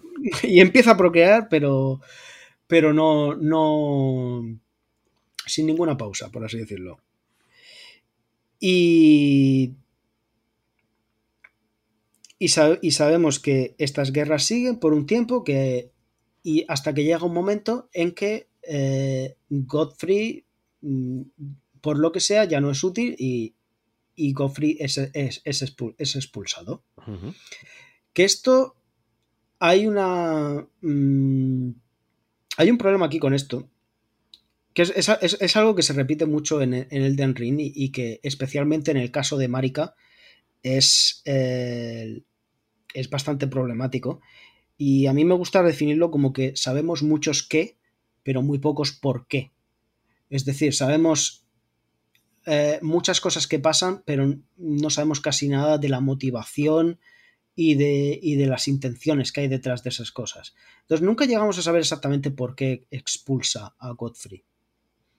Eh, eh, hay una interpretación que es que simplemente Godfrey era su señor en época de guerra y que ahora que ya no hay guerra, ahora que hemos ganado, no me haces falta, largo de aquí. Esa es una interpretación. Pero hay eh, otros elementos que apuntan en, direcciones muy diferentes. Porque mm, hay, eh, bueno, cuando, tú vas viajando con Melina, Melina tiene la capacidad en, determinadas, en determinados puntos de gracia de narrarte las palabras de Marika. Sí. Y hay un par muy interesantes. Hay un par que, se ha hablado muy pocas de ellas que son muy interesantes. Hay una que ocurre cuando tú entras a la capital en Leindel. Si subes a la derecha hay un templo pequeño que se llama eh, iglesia del primer árbol, Iglesia del árbol pequeño, me parece que se llama. Y allí ella dice, eh, oye sus palabras, porque claro, esta es otra cosa, tenemos fragmentos de las palabras de Marika, pero no sabemos en qué maldito orden las dijo. o, sea, a lo mejor entre una y otra hay mil años de diferencia y no sabemos en qué orden las dijo. Eh, pero allí Marika, dice, debemos de dejar de ser dogmáticos y debemos investigar en profundidad a la, orden sagrada. Y parece ser que en algún momento Marika empieza a rebelarse. Contra, o, tal vez de forma directa o de forma muy indirecta, pero, empieza, empieza a conspirar contra esta orden. Antes de que conspire, eh, y antes de que expulse, extradite o mande a su casa a Godfrey, haya tenido descendencia con él. Sí, claro, por supuesto. Claro, lo digo por, por, dar una visión de lo, que, de lo que es el árbol genealógico, ¿no? Porque, claro, si decimos que lo, lo expulsa, y luego tendremos que comentar que tuvo hijos, ¿no? Los hijos los ha tenido antes de, de expulsarlo, sí, sí, Y de esos hijos que son bosses ya, que la gente ya los va a reconocer, porque hasta ahora hemos comentado muchos nombres, los cuales no te enfrentas a ellos, o sea, no aparecen explícitamente dentro de, del juego como, como un boss, ¿no? No están personificados. Pero, por ejemplo, ya sí que llega, estamos llegando a un punto en el que, por ejemplo, Mog sí que te enfrentas a él, a, a Morgoth, a Margit, a Godwin no te enfrentas a él, pero aparece en la escena introductoria, a Godric te enfrenta, a Ricard, ¿no? A Radan, a Rani, o sea, toda esta descendencia directa de Marika es a quienes nos enfrentamos, incluso Malenia, nos enfrentamos en el juego. Aquí ya estamos metidos en el momento de nuestro juego. Sí, el momento de nuestro juego, pero no sabemos cómo es cercano. años después. Desde, luego está, desde luego está bastante más cercano que todo Claro, años, años después, pero esta gente está viva ahí. Eh, o sea, hasta que le damos nosotros espada, ellos están vivos. sí, y se me ha olvidado comentar que eh, lo que caracteriza a este orden de la gran voluntad este, este, este, este, porque he dicho al principio que parece ser que todas estas entidades de alguna manera quieren organizar qué pasa con la vida y la muerte, qué pasa con los, con los seres que habitan en, las tierras intermedias. Y eh, la forma que tiene la gran voluntad de hacer esto, a través de Marika, es lo que se llama el Círculo de Elden, que es el título del maldito juego. Y el Círculo de Elden es un círculo de runas en el que están representados eh, todos los elementos de la, de la creación. Eh, hmm. todas las reglas. Las reglas por las que se rige la vida, eh, exacto, todas, las, todas las reglas físicas y metafísicas por las que debe de regirse la, la, existencia. Sabemos explícitamente el nombre de algunas de estas runas, sabemos que. y algunas de estas leyes, sabemos que está la ley de la, de la regresión y la, y la Ah, ¿cómo se llamaba la otra? El Renacimiento, por ejemplo, que es la que tiene Renala, ¿no? o, la de la muerte, por ejemplo, que es la que guarda Maliketh, ¿no? Que... por, cierto, esto, esto voy, a hacer, voy a hacer spoilers de vídeos futuros, pero la, runa del Renacimiento es muy interesante. Porque hay uno de los. Hay un hechizo. Creo que es el. Creo que es la nube tóxica o la nube de veneno, uno de esos dos. Donde se te dice que la putrefacción es el poder de renacer una y otra vez. Entonces, em, mm, eso me hace...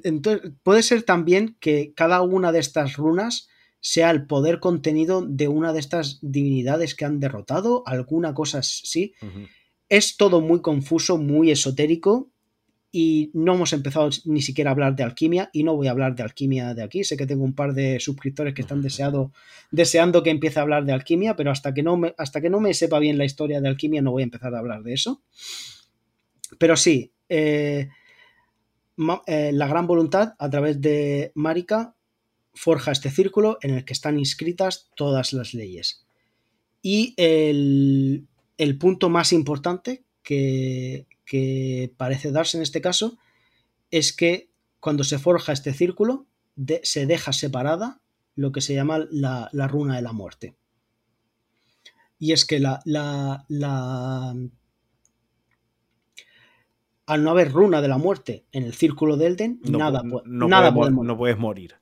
Nada puede morir. Digamos que lo que, lo que hace Marika es eh, quitar la preocupación de que te mueras. O sea. No, no, no exactamente. No exactamente. Porque la gente, la gente sigue pereciendo, por así decirlo. Lo que pasa es que en lugar de tener la muerte natural, por así decirlo, que debería de pasar en este mundo. Sí. Lo que ocurre es que cuando mueres, tu espíritu va al árbol y tu espíritu pasa a formar parte del árbol áureo.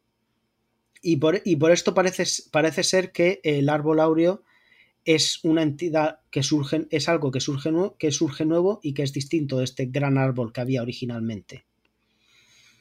Eh, porque además, aparte de que, de, que, de que lo que tú has dicho, que las raíces de abajo se ve que son distintas del árbol de arriba, eh, si te fijas, esto se ve muy bien cuando, cuando pasas la arena de Morgoth, que luego es la arena de, de Horalu. Si te fijas, tú, cuando tú entras a, la, allí, mm, parece que la parte áurea del árbol, que es como una segunda corteza, si te fijas bien. ¿Sabes? Entonces parece, que es, parece, parece, que, parece que es como... Y, de, y debajo se ve como una corteza de árbol normal. Sí, hay una brecha, de hecho, desde lejos se ve esa brecha. Y, entonces, entonces eh, puede ser que el árbol áureo sea una, cosa que ha surgido a posterior a raíz del poder de este, de este, de este círculo. Y, Sí, bueno, e, ella, ella y Godfrey tienen, tienen, esta, tienen esta descendencia, que es básicamente todo el elenco del juego. Sí. y también lo que, lo que ocurre es que. Eh, que esto. esto mm, cuando la runa de la muerte se deja, se, deja separar. De hecho, Marika se le conoce como Marika la Eterna por esto. O sea, eh, eh, porque, porque gracias a ella ya nada puede morir y ella va a reinar para siempre, supuestamente. Eh, ella la deja, la deja separada y se la entrega a Maliketh. Y, Mal, y, pasa a ser el portador de esta, de esta runa de la muerte y el único que es capaz de matarte. De hecho, o sea, que si algunos que cuando llegáis al boss de Maliketh, si, si alguno os, que, os quejáis de que quita demasiado, tener en cuenta que os está pegando con el concepto de muerte. Claro. O sea, e, es, bastante, es bastante normal que te, que, te, que, te, que te quite bastante vida el concepto de muerte en sí. Sí, sí. Y, y, sí, tienen esta descendencia y sabemos, sabemos que llega un punto en el que ella expulsa a Godfrey. Y, en este punto, cuando expulsa a Godfrey, es cuando ella, digamos, separa su mitad masculina eh, con la forma de Radagon y se va con Renala. Vale, la historia de Radagon es también más complicada, por eso decía que es, eh, vale, si tenemos una estatua donde se nos dice literalmente eh, Radagon es marica, se nos dice literalmente, pero es más complejo. Más complejo. Para, en primer lugar, porque se nos se nos narran dos orígenes distintos para cada uno de ellos. Radagon se nos dice que está relacionado con los gigantes y eh, Marika se nos dice que viene de la gente de Numen. O sea, tienen dos, tienen dos orígenes distintos. Luego tienen dos personalidades distintas, muy distintas además por lo que parece, y que acaban siendo, puede que en algún momento tuvieran un propósito más armonioso, pero para el momento en que nosotros entramos en el juego son totalmente antagónicos. Y además, por lo que decía, eh, de estos diálogos que tú puedes tener de, Melina que te dice las palabras de, de Marika, hay uno en concreto que es muy importante, que es si, si... Porque cuando tú entras a Lindel te separas de ella, ¿no? Pero cuando terminas, eh, vences a Morgoth y ves que no puedes seguir al, círculo, te aparece otra vez, ¿no? Aparece, sí, correcto. Pues si en ese momento tú vuelves al punto de gracia de, la Cámara de la Reina, el que está, el que, el que está justo antes, el que descansa justo, justo antes de luchar contra Morgoth. Sí, sí, sí. Si tú, vas si tú vas allí, hay un diálogo de Marika.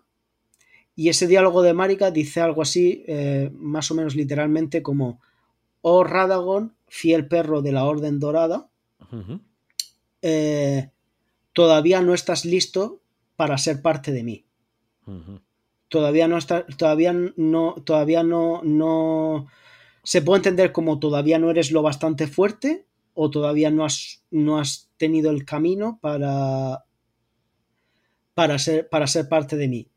Entonces, esto se puede entender como que o bien son dos seres separados que por un proceso metafísico, existencial, como tú quieras llamarlo, acaban fusionados en un único ser, o bien es un único ser que en algún momento se escinde, se separa en, dos, en dos mitades, una femenina y otra masculina, que acaban volviéndose a unir de, manera más o menos forzada o, de, manera voluntaria, porque no, porque no se sabe. Porque eh, lo que decía, cuando, está, cuando nosotros llegamos al juego, los dos trabajan en, direcciones opuestas.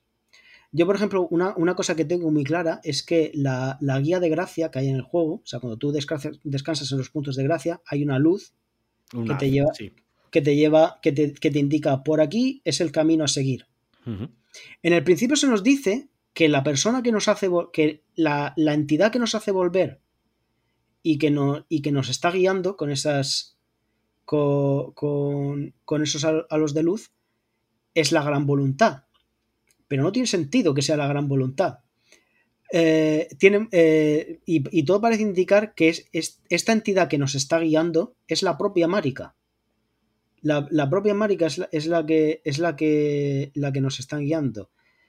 Porque si no, no tendría sentido. Si fuera la gran voluntad que nos indica volver, tendría sentido que nos guiase hasta el trono de, Elden. Pero, eh, pero luego que nos guiase hasta... La tierra de los gigantes. Hasta la tierra de los gigantes para, destruirla. Eso no tendría sentido. Eh, y tampoco tiene sentido, por ejemplo, si tú haces la, quest de Rani, eh, cuando llega el momento que tú le das la espada, la cuchilla de, no, de matar a los dedos, y ella se desvanece y empieza el camino por, el río Ainsel, si tú descansas en, la torre de Rani, hay un haz de luz que te indica a la torre de Rena. Es decir, al camino que te lleva a destruir a, dos dedos. No tiene sentido que la gran voluntad te lleve por, allí. Y cuando tú llegas al trono de Elden, de Elden y se te dice no puedes entrar, lo que te bloquea la entrada es el símbolo de Radagon, que son estas, estas líneas diagonales. Sí, sí, eso, Es, eso es el símbolo de Radagon. Entonces todo parece indicar que Marika es la que te está diciendo, la que te está guiando para que destruyas el círculo y Radagon es el que te lo está impidiendo. Eh, todo, todo, parece ir por ese sentido. Y lo que decía que el, acto de que ella expulse a Godfrey se puede interpretar de varias maneras, es que por lo que. por. por porque realmente cuando él cuando le expulsa, no le dice ya no, eres, ya, ya no eres útil, largo de aquí. Lo que les dice es, te vas a ir y tú y los tuyos vais a volver más fuertes. Entonces, mm, por, este tipo, por este tipo de cosas digo que es muy difícil de interpretar el personaje de Marika. Interpretar hasta qué punto es realmente una villana o realmente... No, yo, yo al principio había empezado con, yo no tengo claro aquí quién es héroe y quién es villano. O sea, yo parto de la base de que aquí todo el mundo se mueve por una motivación propia, por unos intereses mm. propios.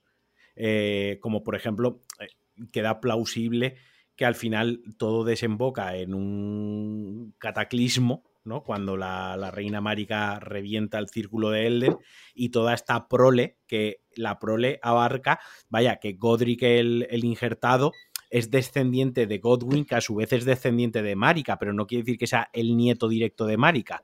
Es decir, que a lo mejor es el, bisnieto o el tataratataranieto de Marika. O sea, hay descendientes. Por eso, por ejemplo, Morgoth y Margit se parecen tanto físicamente. El, el padre de Margit creo que está metido ¿no? en una de las cárceles hipogeas de estas que te encuentras eh, en medio del eh, mapa.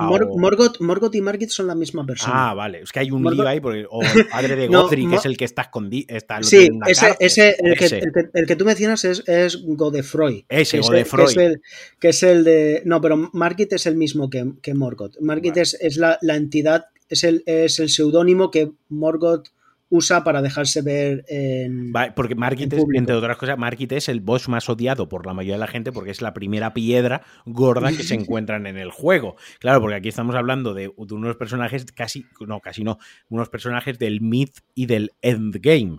Pero en, el, early game, con quien te enfrentas es con Margit, con quien te enfrentas es con eh, Godric y con quien te enfrentas es con Renala. Esos, digamos, son los tres primeros bosses eh, grandes, ¿no? Entre comillas, muy entre comillas grandes, con los que te puedes enfrentar las 10, 15, 20 primeras horas del juego, depende de lo, de lo ducho que seas jugando y las ganas que, le hayas puesto. Es decir, el juego cuando ya te enseña lo, lo, grande que es el lore y toda esta dinastía es casi en el, en el endgame. Vaya, Malenia que, me parece uno de los, junto a Ran y Malenia, me parece de, los, de las protagonistas de la historia que nosotros estamos jugando. Hablo del momento en el que nosotros hacemos intervención casi, ¿no? Eh, pues Rani es descendiente de Radagon, pero es que Malenia es descendiente directa de Radagon y de Marika, o sea, que tiene una gran. Sí, sí, sí. De, Malenia y, y Marika se nos dice que que se, que se ganan el título de Empirio. Esto es un, término nuevo para, para variar. Pero eh, digamos que Empirio son los hijos de un dios y un señor, son semidioses siempre. Y entre ellos hay algunos que tienen la capacidad de ser llamados empíreos, que son los que pueden. los que pueden optar a algún día ascender a Dios. Eso, eso, es lo que, eso es lo que sabemos. Y se nos dice que Malenia y, Miquela se, les da este, este título porque son hijos de, una única persona, son hijos de, de, de, Marika y Radagon, que son, una que son una única persona. No me preguntes cómo, cómo funciona eso. Eh, pero tampoco sabemos que realmente este sea el, el, el, único motivo por el que tú puedas ser Empirio. Porque a raíz de esto hay teorías de que Rani puede ser hija solo de Radagon eh, y cosas así, y realmente no lo sabemos. Sabemos que Malenia y Miquela son, son empirias por esto, pero no, no tenemos pruebas de que solo pueda ser empirio por este, por este motivo. Sabemos que tampoco, tampoco se es empirio simplemente por ser el más fuerte, porque entonces Radan lo sería, vamos a decirlo. Y, y sí, es, es, que, es que hay tantas, hay tantas cosas en el juego que, están tan difusas a día de hoy. Están... No te escucho, no te... No se escucha nada. ¿Me oyes? Sí, ahora sí. Ahora sí. Vale, espérate que me apunte aquí el, el minutaje. Madre mía, vas a tener que, editar bastante. Sí, esto no lo voy a poder sacar esta, esta semana. Eh, además con la mudanza y todo me va a ser casi, casi imposible. Eh, vale, te decía que en el juego también nos encontramos, eh, por ejemplo, a Millicent y a sus hermanas que son descendientes de Malenia. Quiero decir, es que es tan profundo el, el tema de la historia que vaya, por, por, resumirlo, ¿no? Y por, por, intentar ya cerrarlo, porque si no la gente va a saltar por el, por el balcón, porque es muchísima información y además no toda está esclarecida. Yo lo, yo lo único que prometo es que cuando, cuando me toca hablar de estas cosas, eh, me escribo un guion antes y, la, y, la, y todo sale bastante, bastante más organizado. básicamente por darle una, una, estructura, al final, cuando nosotros llegamos al juego, lo que se conoce y lo que es más palpable y más obvio para, para casi cualquier cualquier jugador que haya prestado algo de atención al juego, que esa es otra, hay que prestar algo de atención al juego, es básicamente la reina Márica rompe el círculo porque se ha enfadado, ya está, se ha enfadado. Eh, bueno. O, se ha revelado, Mm, ¿no? No, sabemos, lo dejamos en incógnita. Lo dejamos en incógnita. Ha roto el círculo. Entonces, el círculo hay muchos trocitos y como pasa en todas las casas poderosas con descendencia real, pues todo el mundo se quiere hacer con el máximo poder posible. Lo que eso lleva a eh, guerras, ¿no? E, enfrentamientos directos. Por ejemplo, uno de los trailers promocionales del juego mucho antes de lanzarse y demás enseñaba, mostraba cómo Malenia se estaba enfrentando a, Radan, ¿no? Y por mm. eso mismo, cuando ya saca Elite, que es la, digamos, el feudo de Radan, todo es putrefacción, porque Malenia pues arrasó por allí con su, con su tropa y demás y fue dejando un reguero de, de putrefacción a su, a su paso.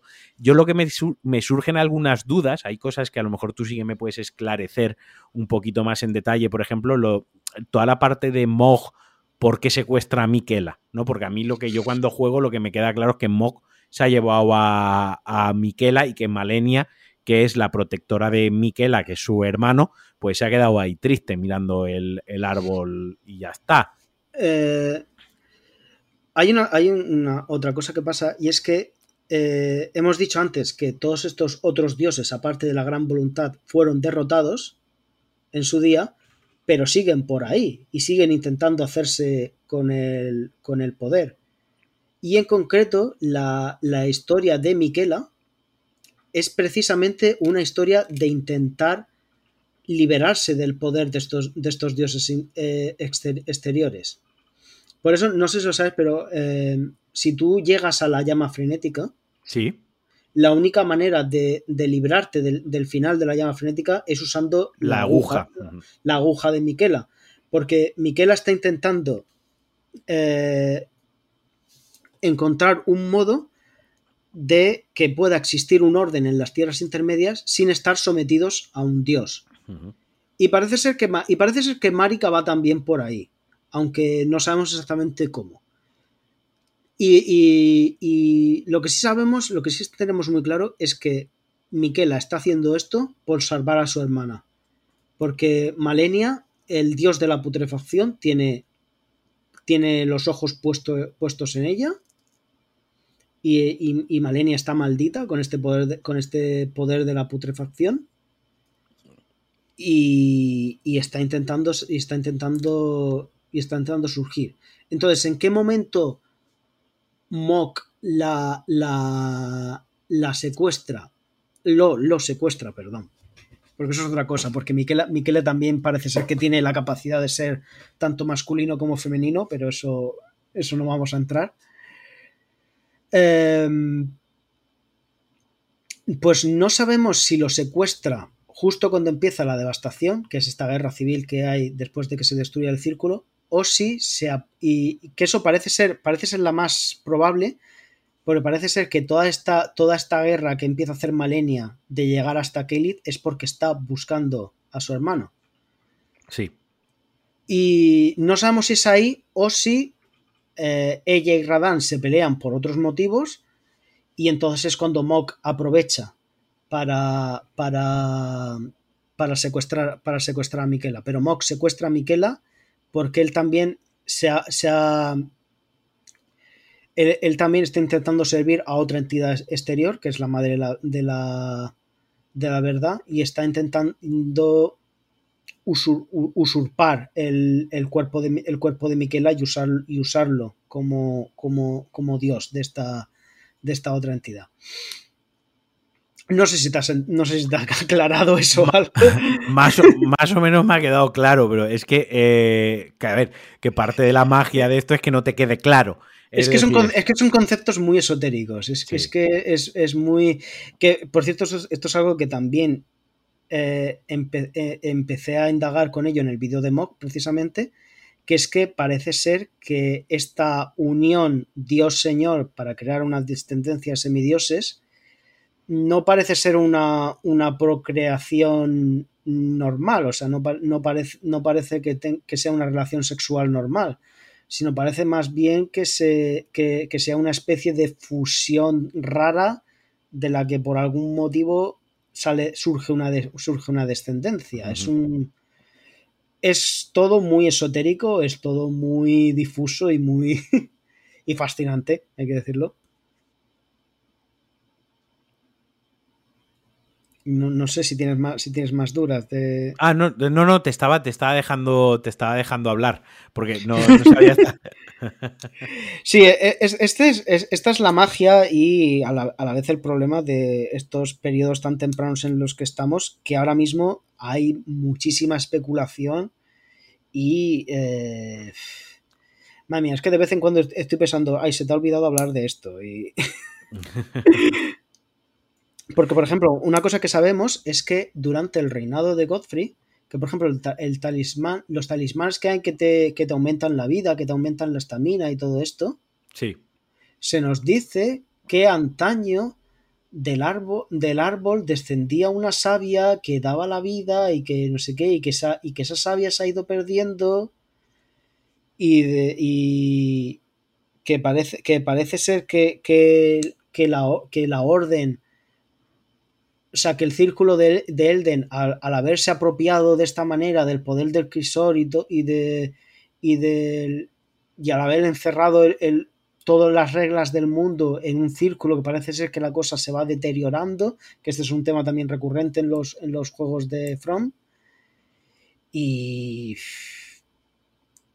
Bueno, al final yo lo que, lo que un poco interpretaba era que y basándome en la experiencia de los juegos de, de Front Software, ¿no?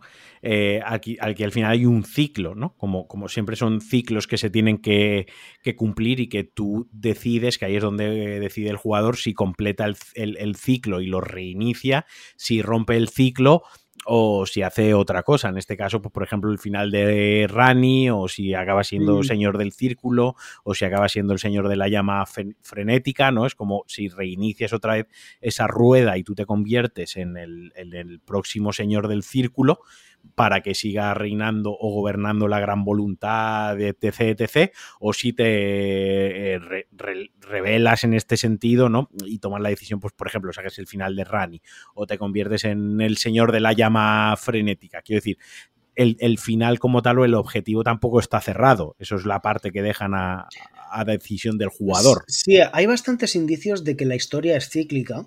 Y voy a, voy a soltar uno que es un poco, es un poco más obtuso.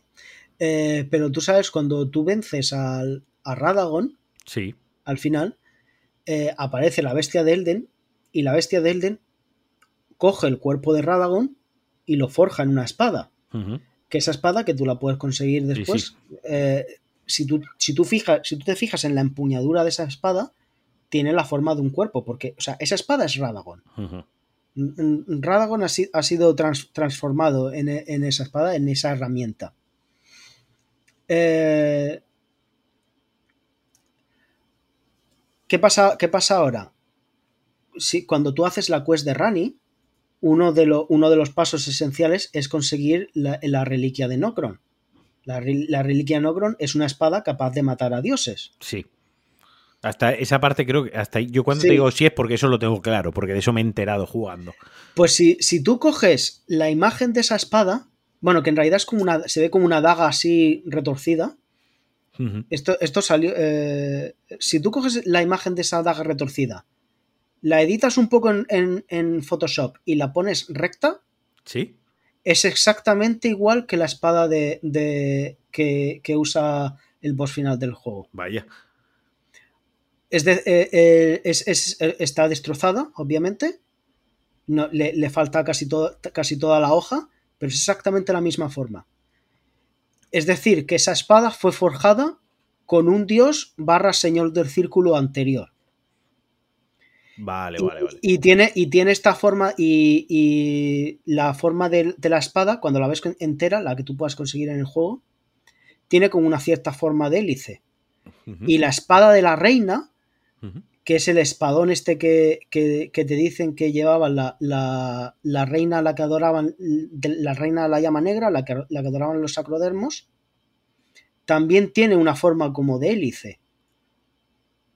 O sea- o sea, que estas armas capaces de matar a dioses parece ser que se han hecho de señores anteriores. Entonces ahí tenemos pistas de que Sí, puede ser evidentemente puede que, puede que haya un proceso cíclico por el que, por el que los, los- de algún modo es, nat- es natural que un dios reine hasta que venga otro y lo mate. Y, nos, y nosotros de algún modo somos el último eslabón de, ese, de, esa, de esa historia. Hasta que se reinicie pues, con, un, con, con otro, dentro de 2000 años, por ejemplo. Sí, sí.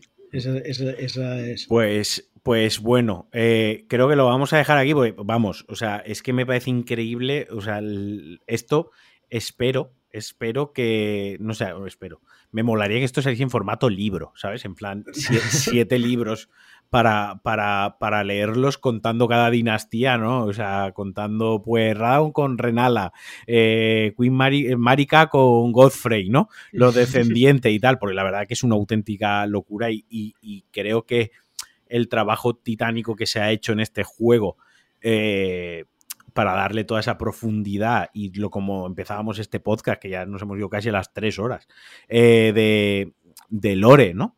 Eh, es totalmente increíble. O sea, es que esto da para hablar 14 horas de elucubrar Sí, y, sí, de, sí. y- y- y de irte por las ramas, de imaginar, de hipótesis, de cosas confirmadas, sobre todo de muchas cosas no confirmadas.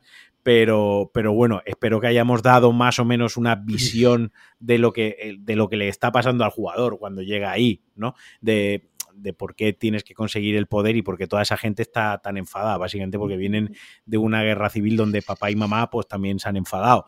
O sea, que es que es que, que- tela, tela, o Yo- sea, yo creo que no, igual nos hemos ido un poco demasiado por las ramas para dejar algo claro, pero, pero en fin. A, mí la, la, gente me ha, me ha puesto el San Benito, el título de ser un experto en lore.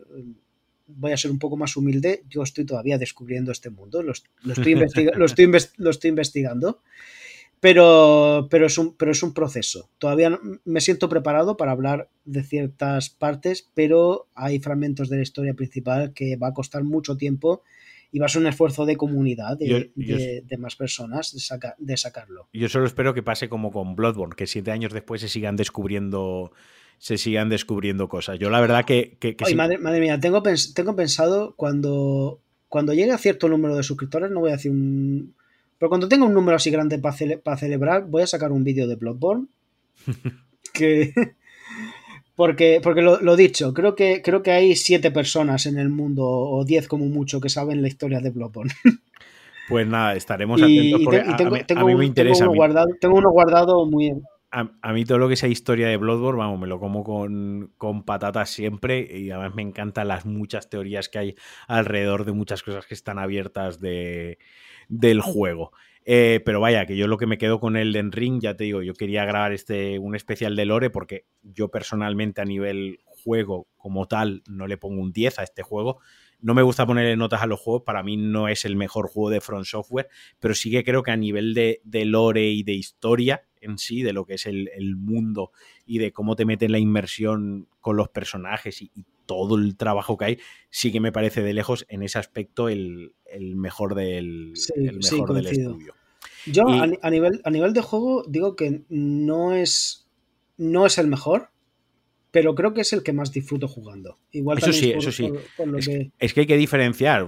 Te lo puedes pasar, o sea, se puede ver si es el mejor o no del estudio y a la vez decir es el que mejor me lo he pasado. Como el cine, puedes ver una, una película que objetivamente sabes que es mala o que no llega a ciertos estándares de, calidad ¿no? y de excelencia, pero oye, tú la ves 14 veces y te lo pasas pipa las 14 veces que la ves y la disfrutas y te sabes diálogos y sabes que no es la mejor película del mundo, ni siquiera es la mejor película de ese director o de esa productora, pero la disfrutas, ¿no? Pues es un poco lo que me pasa a mí con el Den Ring. Lo he disfrutado muchísimo, ya te digo, joder, si la primera vuelta que le he pegado me he metido 150 horas entre pecho y espalda, algo me tiene que haber gustado y cuando acabe ahora con Horizon y me acabe dos o tres juegos que tengo por ahí pendientes, pues volveré otra vez a Elden Ring dentro de darle un, me daré un mesecito de, tiempo y volveré. Y nada, lo vamos a dejar aquí te voy a agradecer otra vez, como, como he empezado el podcast, agradeciendo que hayamos pasado este rato, que hayas sacado tres horas para charlar conmigo sobre, sobre Lore, para charlar conmigo sobre Elden Ring. Y te voy a pedir, por favor, que le recuerdes a los oyentes dónde te pueden, dónde te pueden encontrar, que te hagas un poco de autopromoción, ya que, ya que has venido a hacerme el favor de hablar de Lore conmigo, pues. no, para, nada, esto, es un, esto es un favor mutuo. Eh, eh, pues mi canal de, YouTube es José Garres, José como todos los Josés se llaman, y Garres, G-A-R-R-E-S. Eh, me dedico profesionalmente a disimular mi acento murciano en, en, formato audiovisual y eh, estoy explorando paso a paso este lore del Den Ring, intentando construirlo. Eventualmente me gustaría sacar una serie, un vídeo de explicarlo todo, lo que no hemos podido hacer aquí, hacer una cronología exhaustiva de cada elemento ordenado, pero de momento vamos descubriendo personaje a personaje de manera amena, con, con música que, que con, con, música, con música piano para, para transmitir también el ambiente de, de estas historias. Y, y ya está, eso es todo lo que tengo que...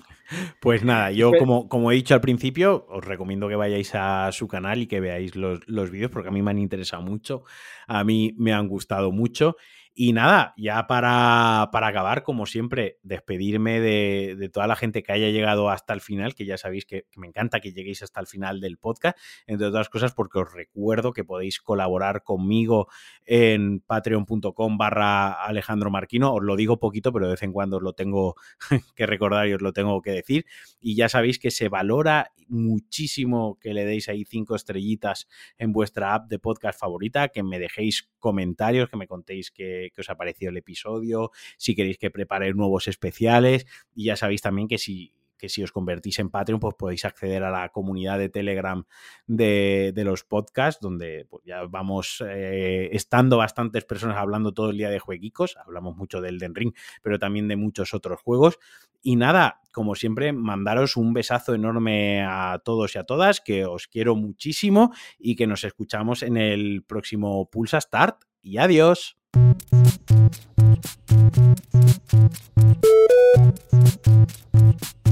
you.